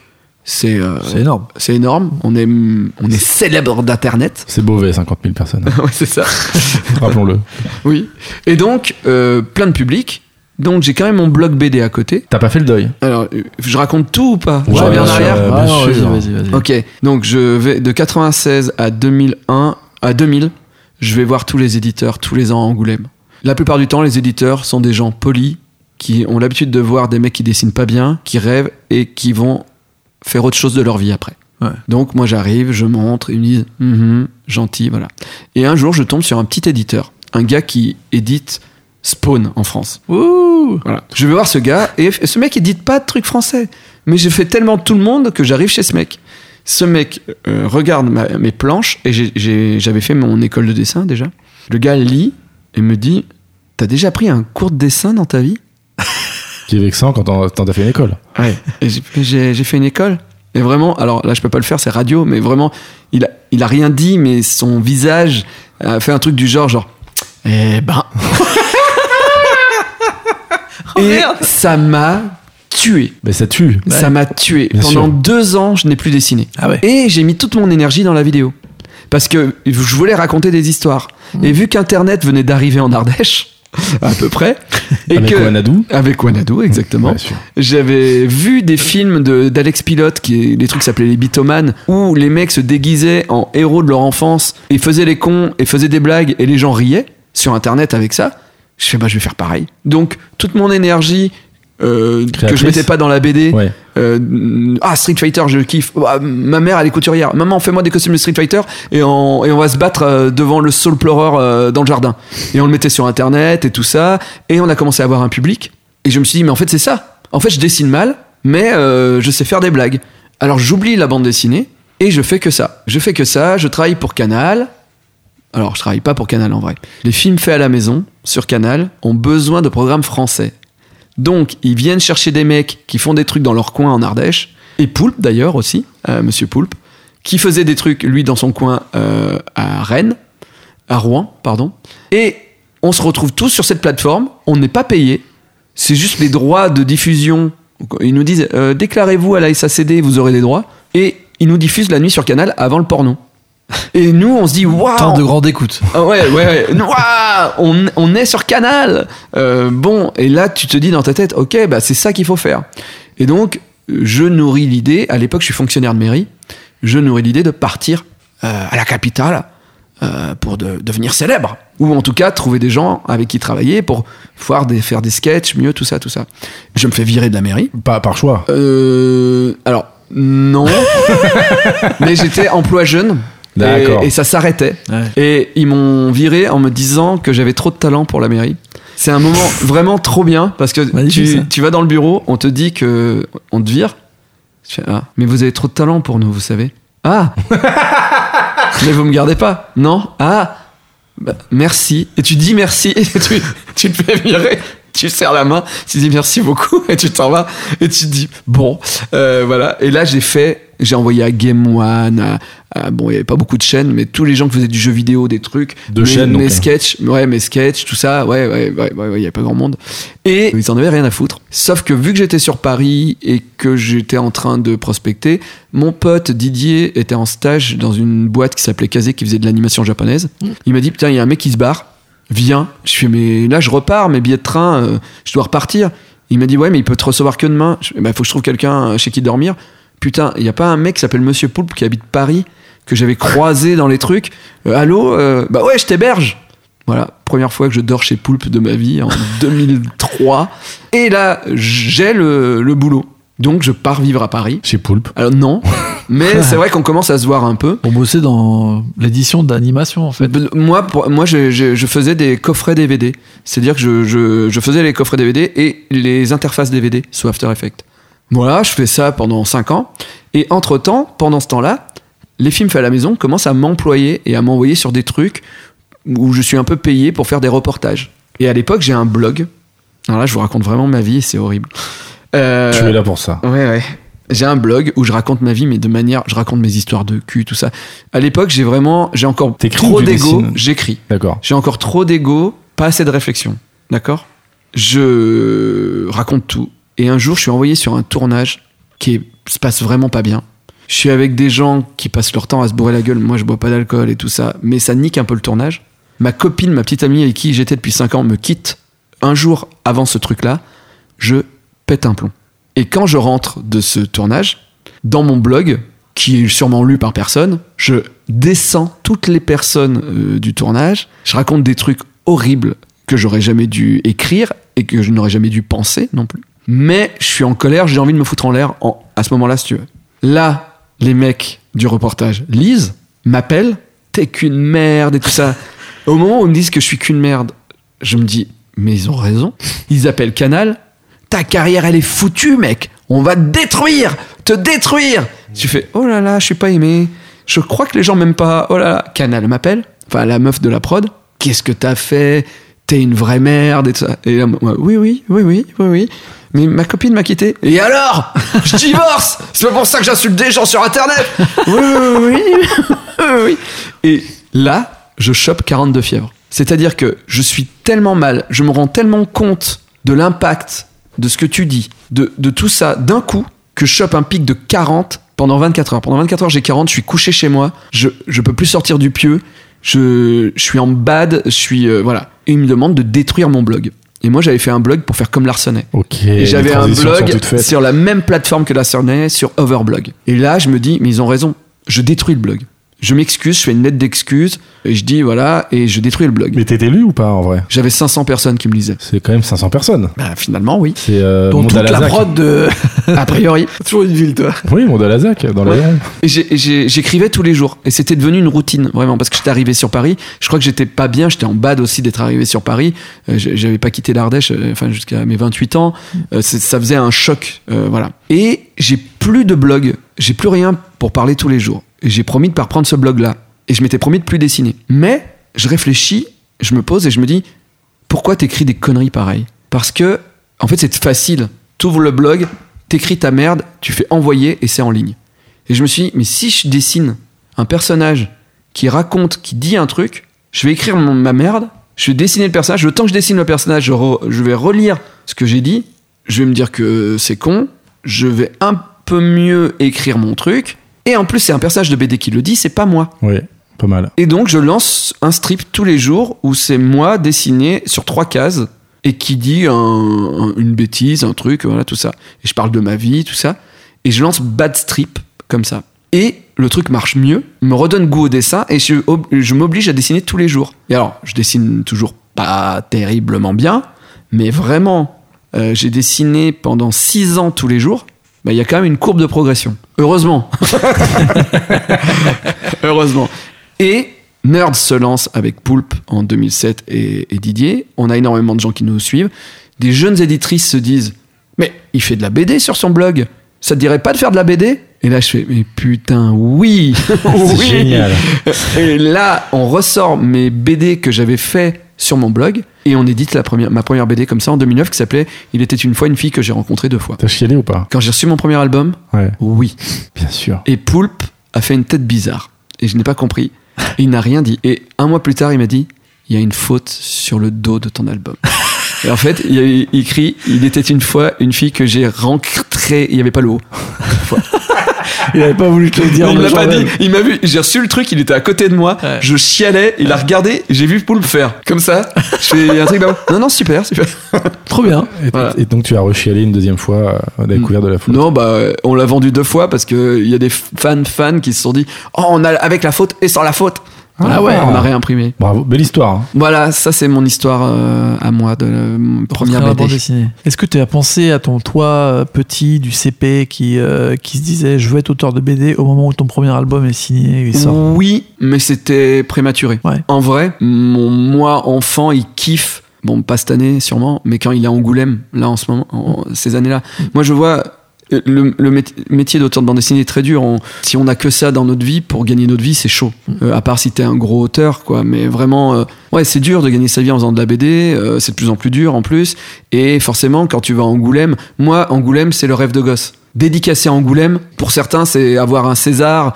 Pour d'autres, voilà, moi, c'est Ton stade de France, quoi. Ouais, c'est ça, c'est mon stade de France. Je vais dédicacer à Angoulême et il y a des gens qui font la queue, donc euh, qui pour lire ma BD, quoi. C'est un truc de fou. Et je le vois bien que les, bah, auteurs BD sont de plus en plus tristes, euh, c'est difficile. Et quand on se voit tous à Angoulême, c'est un moment pour se plaindre. C'est un moment pour dire, euh, pour parler de- de la réalité du métier, etc. Sauf que moi, je kiffe tellement. Chaque fois que je suis à Angoulême, qu'il y a une queue de ouf de gens, que je suis pas payé pour dédicacer, que mon éditeur gagne plus que moi, etc. Je repense à moi enfant qui dit à mon maître euh, je veux faire ça comme métier plus tard. Je vois les gens qui attendent et qui me disent ah à la page 24 qu'un personnage fait ça et j'ai un sourire je kiffe et ça ne part pas. Ça fait depuis j'ai j'ai commencé à dédicacer en 2011 à Angoulême. Je suis je suis pas euh, saturé ni rien hein. Ouais. j'y reviens avec le, le sourire je suis content je suis heureux euh, c'était le métier de mes rêves et, et malheureusement je, je signe des contrats où je me fais baiser encore aujourd'hui parce que Mais tu le sais. ouais je le sais j'aime ça quoi enfin pas me faire baiser mais mais j'aime la BD j'aime ce métier j'aime ce métier Et là, on en parlait avec des auteurs qui disaient qu'en France, c'était encore un des derniers pays où justement les dédicaces étaient gratuites. Ouais. Et que pour le coup, ça vous demandait beaucoup de travail. Surtout que les gens souvent demandaient des dessins ou des choses comme ça. Alors que par exemple, aux États-Unis, dès que tu dessines, c'est payant. c'est ça ouais. La plupart, ils dédicacent euh, ça. et quand ils viennent en France aussi c'est payant les gens sont habitués à ça aussi Et qu'est-ce que qu'est-ce que tu penses de tout ça tu... non, Euh, Par rapport justement à la viabilité du métier surtout en fait, tu vois, et le fait de le, faire- le problème, c'est que je fais le contraire de ce qu'il faut. C'est-à-dire que oui, je pense que euh, et et il y en a, il y a des efforts hein, qui sont faits. Il y a des librairies qui font des efforts, etc. On commence à être rémunéré. Souvent, on essaye de cumuler ça avec un, une rencontre. Ouais. où on parle de l'album et donc ça c'est on arrive à, à- à rémunérer ça Mm. et puis après il y a la dédicace. Mais moi je, je dédicace énormément parce que il faut savoir qu'il s'est passé un truc euh, j'ai sorti des bandes dessinées pendant très longtemps j'ai pas été légitime dans ce milieu. Euh, attention je change de sujet pour revenir sur le sujet. T'as t'as pas été légitime ou tu te sentais pas légitime? Je me sentais pas légitime Ouais. et on me faisait comprendre que j'étais pas légitime. Qui? Puisque C'était les quoi, autres auteurs de bande dessinée D'accord. Ah ouais? Parce que Des gens, que Je- t'as- des gens que t'admirais par, par, par exemple ou- possiblement Donc, Tu ne balanceras pas le nom. non. Je C'est quoi je viens de la BD je viens à la BD je vends des albums mais parce que j'ai fait une série sur internet. Ah. et je dessine moyennement mais je vends des albums parce que j'ai fait une série sur internet. Je suis pas un vrai auteur de bande dessinée. Premier album euh, ok deuxième album. Puis je suis édité par Ankama. Une BD qui s'appelle 41 euros pour une poignée de psychotropes et euh, Ankama euh, Tot et Manu obligent un peu les éditions Ankama à éditer cet album chez les éditions Ankama ils veulent pas éditer l'album mais ils le font parce que les patrons le veulent donc je suis pas hyper bien reçu et je sais que pendant des réunions, des gens disent, de toute façon, on a imprimé, on va en imprimer que 2000 parce qu'on va pas en vendre de ces merdes. Comment tu sais ça? Je sais ça par quelqu'un qui est proche de moi et qui m'aide chez Ankama, qui se trouve dans ces réunions-là. Moi, ça me revient à mon oreille Ça te blesse et ça me blesse. Parce qu'en plus, j'ai complètement redessiné le truc. La BD, je l'avais emmené, on m'a dit c'est pas bien, c'est pas bien. J'ai suivi tous les conseils et j'ai tout redessiné, tout refait. Ça me blesse. Et j'ai dit, ok, mettez-moi toutes les dédicaces possibles et inimaginables. Je dédicace les mercredis, les samedis et les dimanches. Ok. Et là, on sort l'album. Et vu que, effectivement, grâce à No Life, grâce à la télé, grâce à Nerds, je dis, je suis à Nantes, après, je suis à Rennes, le lendemain, et le truc, je suis là, j'ai toujours 80 personnes qui achètent l'album, et on réimprime au bout d'un mois. Hmm. Et là, ils ont fait, ah, c'est un succès. Et là, on m'a convoqué, on m'a dit, tu veux pas faire un 2 Et là, j'ai fait, pourquoi pas? Et c'est pour ça que, pour moi, la- le, le problème de la, de la dédicace est plus complexe que les autres auteurs de bande dessinée. Parce que oui, je suis youtubeur. Oui, quand je fais de la dédicace, il y a beaucoup de gens qui viennent. Et donc, il y a vraiment un impact qui est visible sur les ventes. Mm. Et je perds mon temps sans perdre trop mon temps. Mais effectivement, pour un auteur de BD qui est sous-payé, qui euh, met un an et demi pour faire un album, parce que moi je mets trois mois pour faire un album aussi, ça c'est la chance de mal dessiner. hein, euh, voilà. Euh, quand, quand le mec il galère, en plus qui va à des dédicaces, et vu que lui en plus il dessine, son dessin dure, dure longtemps, donc il peut dessiner que cinq personnes, ça lui prend toute la journée, qu'il soit pas rémunéré, c'est c'est honteux. C'est honteux. Moi je le vois quand même comme un à côté de ma carrière euh, qui est plus public, on va Mhm. dire, les dédicaces sur les albums. Alors pour que- pardon, Non, vas-y, vas-y. pour revenir un peu en arrière et essayer de suivre euh, la trame de ce pseudo-concept que nous essayons de mettre en place dans cette émission. Pardon, pardon. Non, non, tout, très bien. Ouais, ouais. Quand tu, euh, quand tu commences tes strips, est-ce que euh, t'es aussi décomplexé par, par justement euh, Trondheim ou Larsenet que- qui a dessiné donc ce troisième album dont on va parler immédiatement? Oui, oui, c'est vrai, c'est c'est- c'est exactement ça. C'est pour ça que je voulais parler de Larsenet. Trondheim, euh, c'est autre chose. J'ai découvert plus tard Trondheim, c'est Larsenet d'abord, via Fluide. Au début, je ne lisais pas Larsenet dans Fluide. Je trouvais son dessin moche. Je, sautais. Bill Baroud, par Bill Bill Baroud, je sautais. Ouais, je suis d'accord avec toi. Je sautais. Moi, je bien Baroud. Ah, moi, j'ai- je trouvais que c'était en dessous. Et un jour, mais un jour, j'ai- j'avais lu tout le Fluide et il me restait Larsenet. Et j'ai fait bon. C'était qui à l'époque ton auteur préféré dans, dans Fluide C'était. T'allais vers quoi? Ah Edika, bah, non pas Edika, mais je pense que c'était Tronchet euh, Tronchet, quel génie. pas Tronchet, mais j'aimais beaucoup Tronchet. Mais mon préféré, ça devait être euh, euh, la, la bonne sœur. euh, Ah, euh, Saint Marie-Thérèse Ouais, Meister. Marie- Meister. Ouais, il était Meister, fort, il dessinait vraiment bien, Ouais, il mettait beaucoup plein d'easter eggs. Ouais. Euh, voilà, je, je kiffais. Et, C'est euh, ouais, c'est la- la- l'influence Gottlieb, quoi. De... Ouais, bah Gottlieb, en vrai, en vrai, je, je kiffais grave Gottlieb, quoi. Et, et voilà. Et puis, je tombe sur un truc où il parlait de la télévision. Je crois que c'est Casimir pédophile, je crois que c'est ça l'album. et, euh, et je découvre ce truc et c'est drôle, c'est hyper bien écrit et tout ça. Et je reprends tous mes flux glaciales pour relire que les Larsenet. Et je me dis, mais mec, tu lisais pas le truc le mieux dans Fluide, quoi. Et là, je me mets à aimer son, son dessin, à comprendre son dessin. En fait, je ne comprenais pas le dessin de Larsenet. J'ai commencé à comprendre son dessin, à comprendre que quand on sait pas forcément bien dessiner, on peut quand même faire euh, naître des émotions avec juste 3 4 traits et qu'en plus, on peut parler de sa dépression, de sa vie, on peut aller au très profond de soi et intéresser quand même les gens. Et ça, c'est une révélation. Et c'est pour ça que quand j'ai fait mon blog, j'ai parlé de moi parce que j'étais décomplexé par Larsenet. Donc, quel album? Mon album préféré de Larsenet, c'est On fera avec. Très minimaliste. Très minimaliste, et même très minimaliste même dans l'histoire, puisqu'on est vraiment là, c'est de l'écorché vif. C'est quelqu'un qui raconte la vie de manière euh, la plus frontale possible. Et ses peurs, ses angoisses de la mort de ses parents, de sa propre mort. Euh, mais cette BD, cette BD a tellement été fondatrice pour moi, j'en ai des frissons quand j'en parle. Voilà. C'est parce que il y a les premières pages de l'album, c'est un, un petit bonhomme dessiné avec euh, des ronds et deux traits qui est devant une montagne. Et en gros, il dit euh, dans la vie, il faut avoir des buts. Et le petit bonhomme, il grimpe à la montagne. Donc c'est des strips, c'est comme si on était sur Instagram, c'est que en hauteur. Voilà. Ouais, ouais, ouais. Voilà, et c'est tous d'affilée comme ça, sur la même page. Et il grimpe, il grimpe, il galère, il galère, il galère. mais, mais et le but, euh, il faut atteindre son but. Et quand il arrive en haut, et il dit, et quand on a atteint notre but, on doit sentir l'homme le plus haut du monde et on doit être heureux. Et là, le bonhomme est heureux. La case d'après, il a plus rien dans sa vie. Et la case d'après, il est en angoisse totale parce que vu qu'il a atteint son but, il lui reste quoi par la mort? Du coup, il prend un petit caillou, il le met, il le pose au-dessus de la montagne et il se met en équilibre dessus euh, sur, euh, sur un pied quoi. Et, euh, et là, il écrit on fera avec. Et ce truc du but à atteindre et après il faut toujours trouver un autre but. Je, l'avais scanné, j'en avais fait un fond d'écran et euh, à la mairie d'Annonay pendant 5 ans. Et euh, quand j'ai été graphiste à Kazé pendant 5 ans, c'était mon fond d'écran. Et tous les matins quand j'allumais, tous les soirs quand j'éteignais, c'était tu dois trouver un but, tu dois monter en haut de la montagne et tu dois réussir. Et, et c'était cette BD m'a permis de faire tout ça. C'est-à-dire que quand je rentrais du travail le soir, moi ma copine elle me disait ah, euh, bah, j'ai bossé toute la journée, elle était réalisatrice, je vais pas bosser et, finalement elle a pas fait ce métier-là parce que voilà, moi je rentrais et ben je lui disais ok, j'ai bossé pendant 7 heures là, mais pendant 7 heures, il faut que je trouve le temps pour dessiner, écrire un scénario, faire un truc. C'est Larsenet qui m'a donné cette rage et j'ai envoyé un mail à Larsenet un jour, je lui ai dit euh, voilà euh, Là, euh, mon médecin me dit qu'il faudrait que je prenne des antidépresseurs, mais j'ai peur de plus être créatif. Et il m'a répondu, Larsenet m'a répondu, il m'a dit, mec, si je prenais pas des antidépresseurs, je serais déjà pendu, donc j'aurais jamais fait de BD.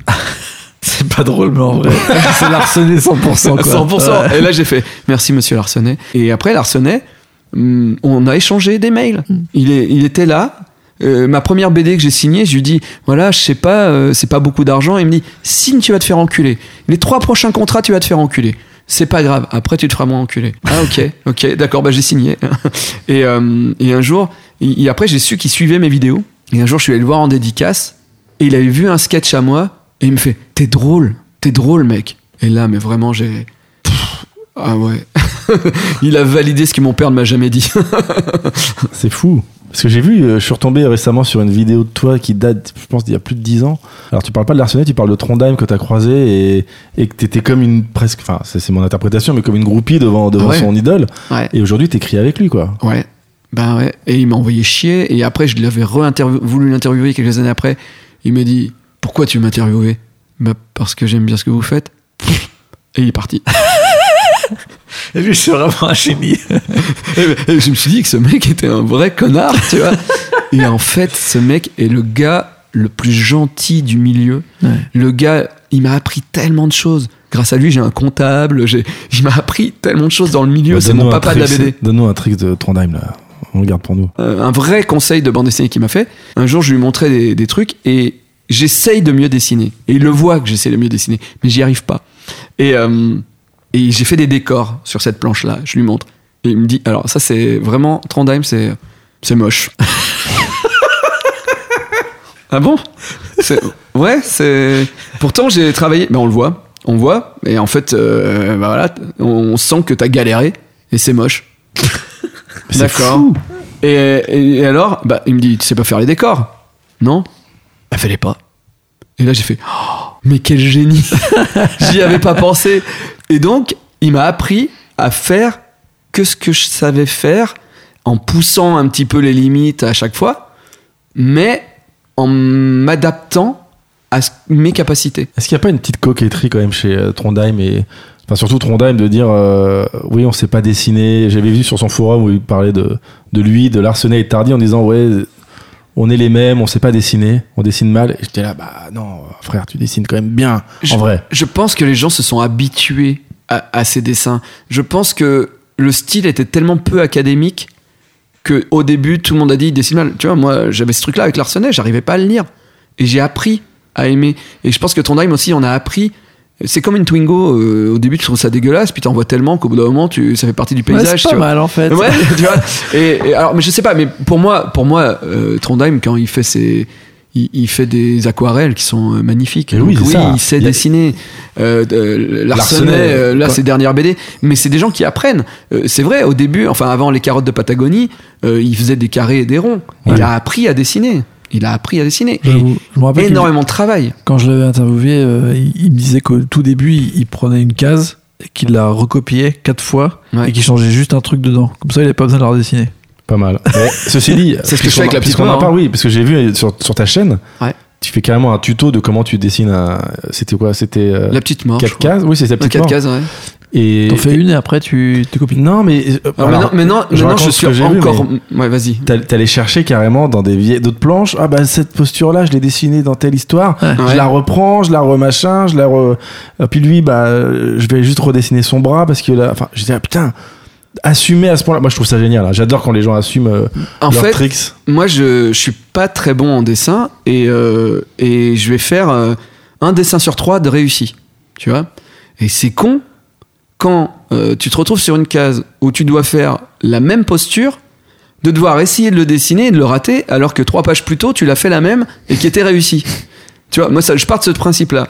Et puis, surtout, je pars aussi d'un truc où je suis un peu feignant et en même temps, j'adore travailler tout le temps. Mais je déteste perdre du temps. Oui. Donc, je me dis, ça me fait gagner du temps de réutiliser le même personnage. Et en vrai, je change que les yeux. Tu vois la différence? Non Bah, pourquoi je m'emmerderais? C'est du Fordisme. Et là, la dernière, le dernier album de La Petite Mort que j'ai fait cet été, je suis allé encore plus loin. C'est-à-dire que j'ai vu comment travaillaient les gens du dessin animé de La Petite Mort. Et eux, c'est des banques d'images. C'est des pantins qui font bouger. Et je me suis dit, mais putain, Photoshop me permet d'avoir des, euh, des galeries avec des dossiers. Et en fait, j'ai, avant de commencer l'album, j'ai décidé de tous les personnages que j'allais avoir à l'intérieur. Et je me suis fait. Ma bande dessinée est faite comme un dessin animé. C'est-à-dire que j'ai fait mes personnages sans les bras. Après, j'ai fait des postures de base. Je les ai nommés. J'ai fait des, des dossiers. Papa, maman, enfant, sourire, euh, énervé, machin. Et mon album, je l'ai fait comme ça. C'est-à-dire que je faisais mon truc, je mettais mes décors. Les décors, ils étaient aussi dans un truc. Vu que c'est comme une série américaine, bah, je réutilise les mêmes décors. Vu que c'est euh, dessiné comme si c'était au théâtre, les personnages Oui. sont toujours face à nous, parce que je sais pas dessiner autrement. Et ben après, je disais, ok, donc il y a certaines pages, je n'ai pas dessiné de nouveaux dessins. Je faisais hop, hop, hop, hop, hop, hop. Ok, je change le décor, je change le truc. Bon, dans la main, il a une feuille, donc je redessine la main, je mets la feuille, et voilà. Et je l'ai fait en, en deux mois, l'album. T'as des dessinateurs qui te jugent euh, sur ce genre de procès Je sais pas s'ils savent. Je pense que Trondheim me ferait. mais, je, mais beaucoup d'autres. euh, il y a très longtemps, j'avais rencontré Menu. Ouais. J'avais dit, c'était il y a très longtemps, hein, je pense que c'était en 2004, hein, donc j'étais même pas auteur de BD à l'époque. Mais déjà, je dessinais à la tablette. Il me parle, une amie nous introduit l'un l'autre, et, et lui dit, bah, il voudrait faire de la BD. Ah, qu'est-ce que tu dessines? Je fais, bah, moi, je dessine à la tablette, ça, machin. Et là, il ne me regarde plus dans les yeux. Il regarde au-dessus de moi, ce qui est facile. Euh, et il balance un truc du genre Ce n'est pas dessiner, dessiner c'est un crayon et du papier Et il s'en va. Oui, mais la réalité économique aujourd'hui fait que, en vrai, quand on te donne euh, 5000 balles pour faire 96 pages, ben, tu vis pas un an sur 5000 balles. Euh, ben, si t'arrives à trouver des tricks Oui. pour, euh, pour faire ton album plus vite et que les gens le voient pas, ben, moi, je vois pas où est le mal, quoi.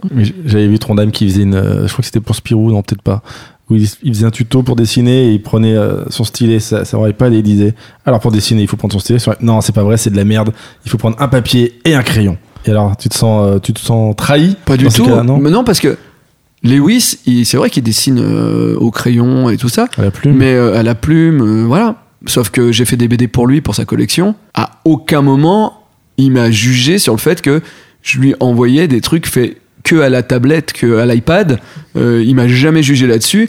Il m'a juste, juste dit, et Lewis, c'est- là où j'adore ce mec, quoi. Il, il y avait une BD, je lui parlais d'une BD parce que je suis allé à Cuba et quand je lui ai raconté mon voyage, il m'a dit, mais ça, c'est une BD. Et au début, il s'est dit, ah, on pourrait la faire à l'association. Et quand j'ai entendu l'association, j'ai fait, Oh, je pourrais faire une BD à l'association. Et puis il a regardé mon dessin et il m'a dit, ils voudront jamais. Be- Beaucoup de tristesse hein, quand même dans, ces, dans Et, ce monde. et moi j'ai fait, ah. Mais il m'a dit, bon bah je vais te mettre dans ma collection chez Delcourt. Parce que c'est moi l'éditeur, alors bon, euh, de toute façon Guy va dire oui. Ok. Et voilà, et il- on l'a fait quand même. Lui il s'en fout. Lui ce qu'il veut c'est le voyage. Lui ce qu'il veut c'est le l'histoire que tu racontes, l'émotion. Donc il m'a jamais dit, euh, t'es un connard de dessiner à l'iPad quoi. Et pourquoi l'association voulait pas de, n'aurait pas voulu de ton dessin? Parce que il a sous-entendu. Je, je- là, je, je ne fais que traduire des choses qu'il n'a pas dit, mais que bah, c'est des vieux du dessin quand même. C'est des gens euh, qui dessinent beaucoup à la plume, effectivement. Et je pense qu'ils auraient jugé euh, à raison hein, que que j'étais pas assez un artiste ou pas assez euh, pas assez représentatif de ce qu'ils ont édité jusqu'à maintenant. Voilà. Là, tu parles du temps que tu gagnes euh, sur le dessin, mais Ouais. sur l'écriture. J'écris très très vite. Ouais. J'adore faire des BD où je, quand je suis juste scénariste, parce que vraiment, je- ça me permet vraiment de, de, de gagner énormément de temps. Quoi, voilà. Quand j'écris une BD pour gosses, en général, c'est du 46 pages, je mets une semaine à peu près. Voilà. Je, C'est rapide. Ouais, c'est très rapide. Je, mais je fais que ça. C'est-à-dire, parce que moi, j'ai pas de meuf, j'ai pas de. Voilà, je suis chez moi, je me réveille le matin, euh, à 7 heures, je me dis, ah, je vais faire des planches. Et puis à minuit, je fais, Ah, ok, j'en ai fait 20. Ok, j'en ai fait 20. Ok, je vois plus rien. Ok, Netflix.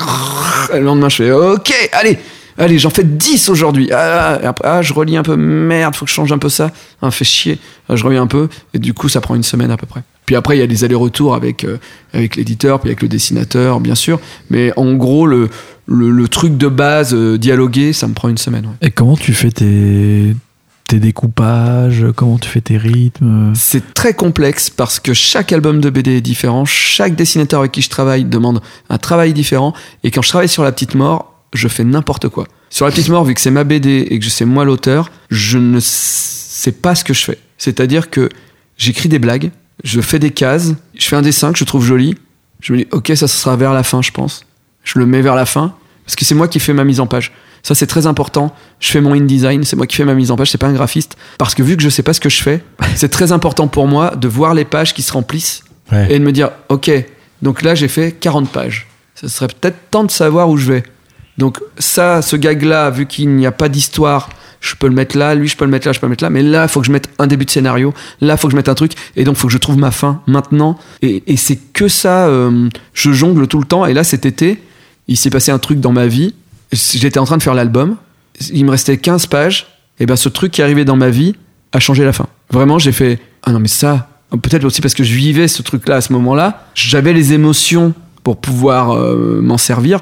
Je me dis non, c'est ça, ça c'est important. Et j'ai changé ma fin avec ça. J'ai j'ai bougé quelques petits trucs et tout ça. Mais la règle, c'est de jamais trop redessiner de page.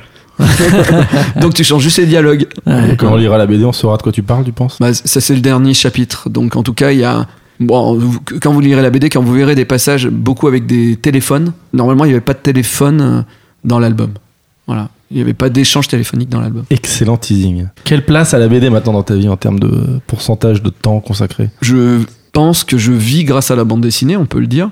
Euh, ah, en vrai, YouTube maintenant depuis quelques- depuis un an ou deux commence à devenir une partie prenante puisqu'on a une émission qui marche pas mal euh, qui s'appelle Bad News. Ouais. Donc là, je commence à pouvoir. euh, en tout cas, je dégage un salaire pour, euh, pour une personne, plus un autre petit salaire pour quelqu'un. Donc ça commence à être pas mal. Mais la BD, c'est ce qui me fait vivre parce que je suis aussi euh, éditeur à côté. Puisque rappelons que tu as, tu as l'origine de Oli et l'Alien de Flaubert, que nous avons fait, reçu la fait. dernière fois. Ouais. Enfin, je suis à l'origine, non. Enfin, Non, Flaubert est c'est- venu me c'est parler. grâce à toi. Euh, on a parlé de toi, c'est pour voilà, ça que je- Qui a parlé Voilà. de toi en termes très élogieux euh, la semaine Mais j'adore Flaubert, c'est sur- quelqu'un de bien. C'est vraiment quelqu'un de bien. Et de doué. Je suis pas Euh, d'accord, mais vas-y, Ok, continue. bon.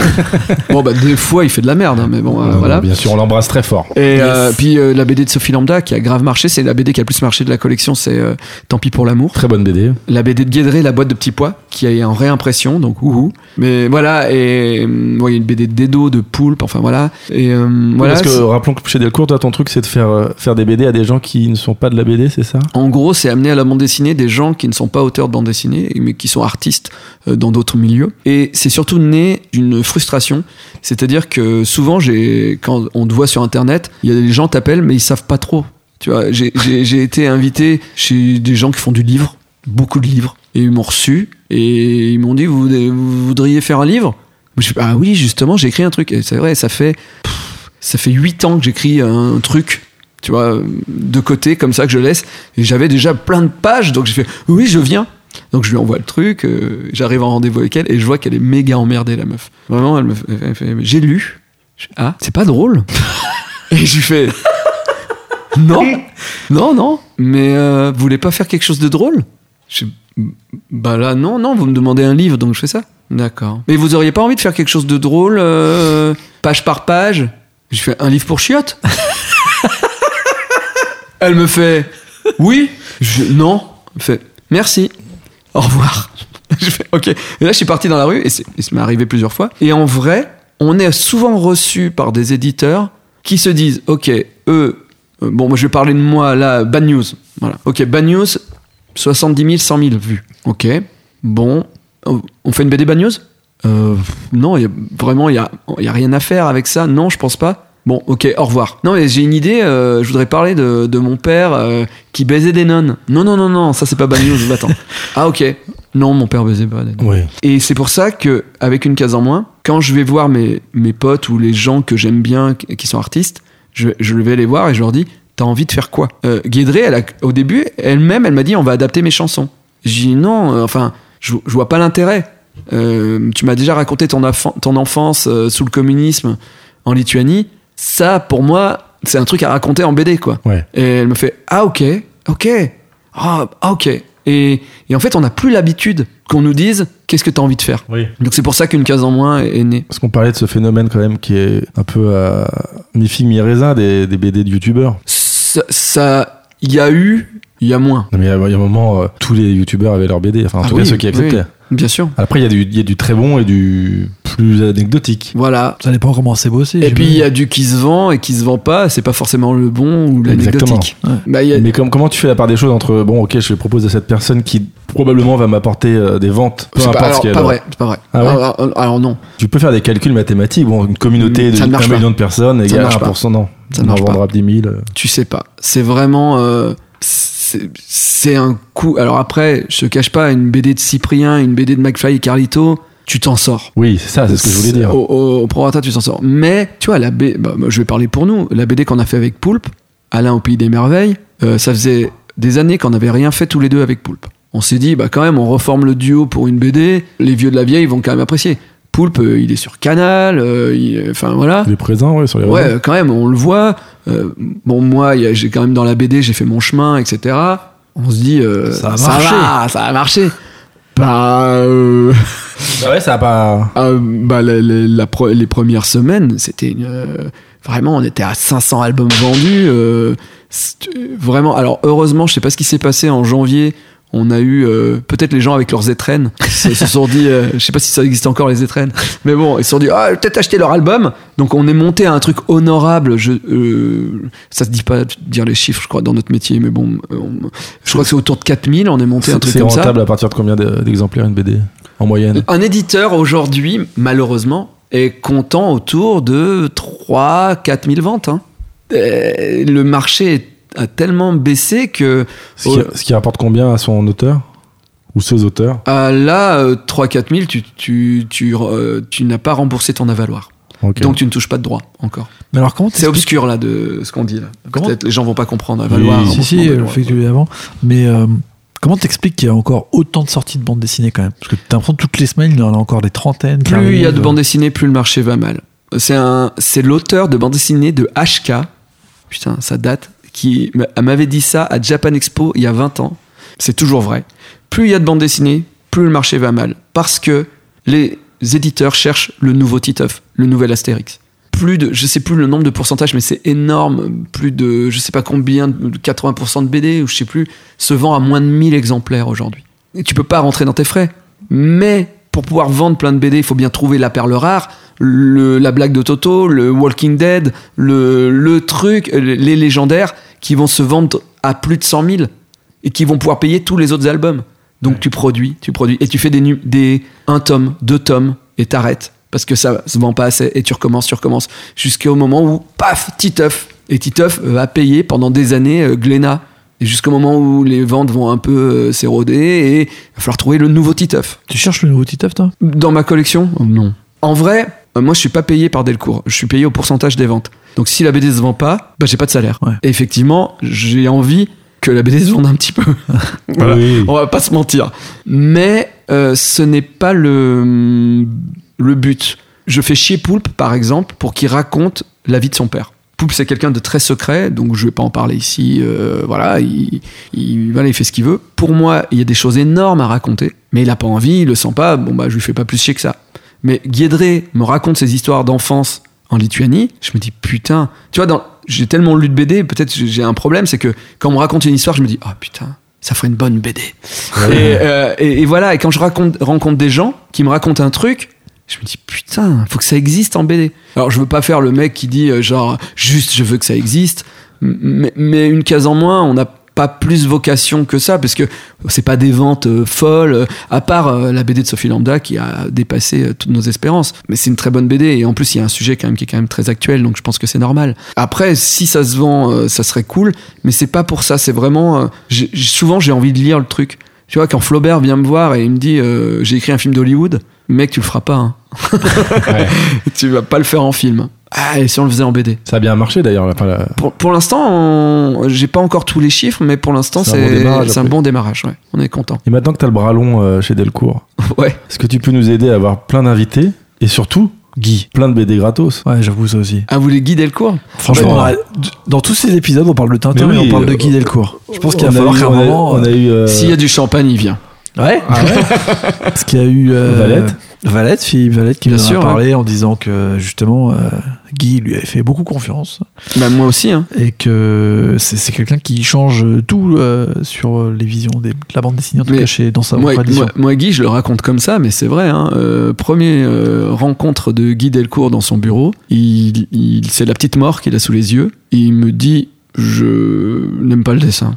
ok. C'est une, une constante, j'ai l'impression. Ah, bah, non mais, bon bah, j'en ai fait mon j'en ai fait mon j'ai l'habitude quoi et, et il me dit mais j'ai vu les chiffres donc on va essayer de faire quelque chose ensemble ok c'est honnête c'est terriblement honnête et n'empêche avant j'avais l'habitude d'avoir que des relations avec mes éditeurs vraiment hyper fusionnelles euh, voilà et à chaque fois ça a été des déchirements mais euh, des trucs horribles des appels téléphoniques des pleurs des machins à chaque fois que je changeais d'éditeur et Guy Delcourt m'a appris que c'était un métier. Voilà. Et euh, c'est quelqu'un de très intelligent qui me dit non, on fera pas de suite parce que dans la réalité du marché, ça pourra pas se faire. Mais il me fait énormément confiance sur d'autres trucs et il me laisse les clés d'une collection alors que j'ai pas euh, enfin j'ai pas vendu autant que Lewis autant que, Boulet ou euh, tout ça quoi donc euh, ouais c'est quelqu'un euh, c'est quelqu'un de malin c'est quelqu'un d'intelligent et c'est quelqu'un d'énorme dans le milieu de la bande dessinée aujourd'hui Bah ouais. Ouais, qu'on le reçoit, voilà. Franchement, hein, moi je suis chaud. alors Guy, je peux pas euh, trop vous aider, mais peut-être pour des auteurs de BD, oui, je peux, je peux Allez. vous aider. Après, je sais pas. Malheureusement, je connais beaucoup chez Delcourt. Hein, mais ouais, euh, on est, on est lancé maintenant. On va se C'est notre- bah, lan- lancez des noms et je vous dirai si je peux euh, interagir ou pas. Quel plaisir. Super. Et pour conclure, RG, je peux pas. ouais, bah, c'est marrant. Et merde, c'était celui qu'on voulait faire. on voulait faire Trondheim et RG. Bon, bah voilà. Ouais. Ah, Trondheim. Trondheim, c'est compliqué. Hein. Je peux essayer, Ouais. mais c'est Bah, compliqué. c'est notre, boss final Ouais, ouais, avec RG. ouais. Et pour conclure, Oui. qu'est-ce que le David aujourd'hui dirait à celui de 17 ans qui, qui se retrouve à des portes fermées Il dirait beaucoup de choses. Là, j'ai plein, trop de mots. En fait, tu vois, j'ai pas, pas d'idées. J'ai trop d'idées. Baisse d'un ton, putain. Calme-toi.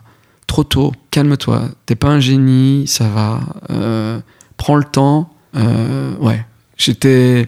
Mais tu sais, c'est ce truc quand t'es jeune, tu as l'impression que t'as pas le temps et tu veux tout bouffer euh, et tu peux jouir tout le temps, mais t'éjacules jamais dans le trou. Tu vois. tu fous du sperme de partout, mais jamais au bon endroit. Et en vieillissant, tu te dis, ok, je jouis moins, long- moins souvent, mais je vise mieux. Voilà. Et, euh, et vraiment, j'étais trop, j'en voulais trop, j'étais trop. euh, et j'étais con, euh, tu vois, cette histoire avec Glénat où j'ai refusé, alors qu'on me proposait d'acheter mon scénario. C'était débile, c'était débile. Mais c'est le bon chemin, parce que c'est comme ça que tu es moins con. C'est comme ça que tu, tu apprends que euh, tout n'est pas euh, donné, que faut bosser. Il faut avoir quelque chose à raconter aussi. À 20 ans, j'avais rien à raconter et j'ai galéré. Et la galère, ça se raconte et ça donne de la force dans les histoires.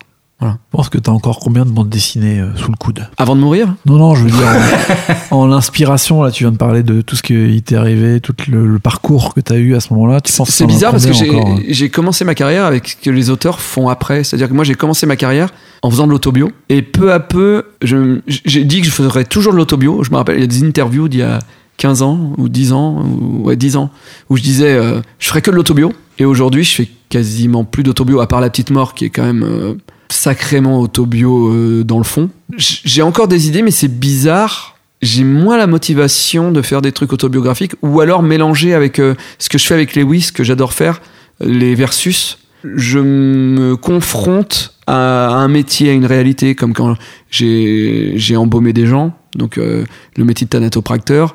Voilà, raconter ça. Euh, ça, ça me fait kiffer. Mi-reportage, mi-blague de mec sur le terrain qui est pas thanatopracteur, quoi. Euh, ou quand j'ai raconté mon voyage à Cuba, où il y a eu l'ouragan.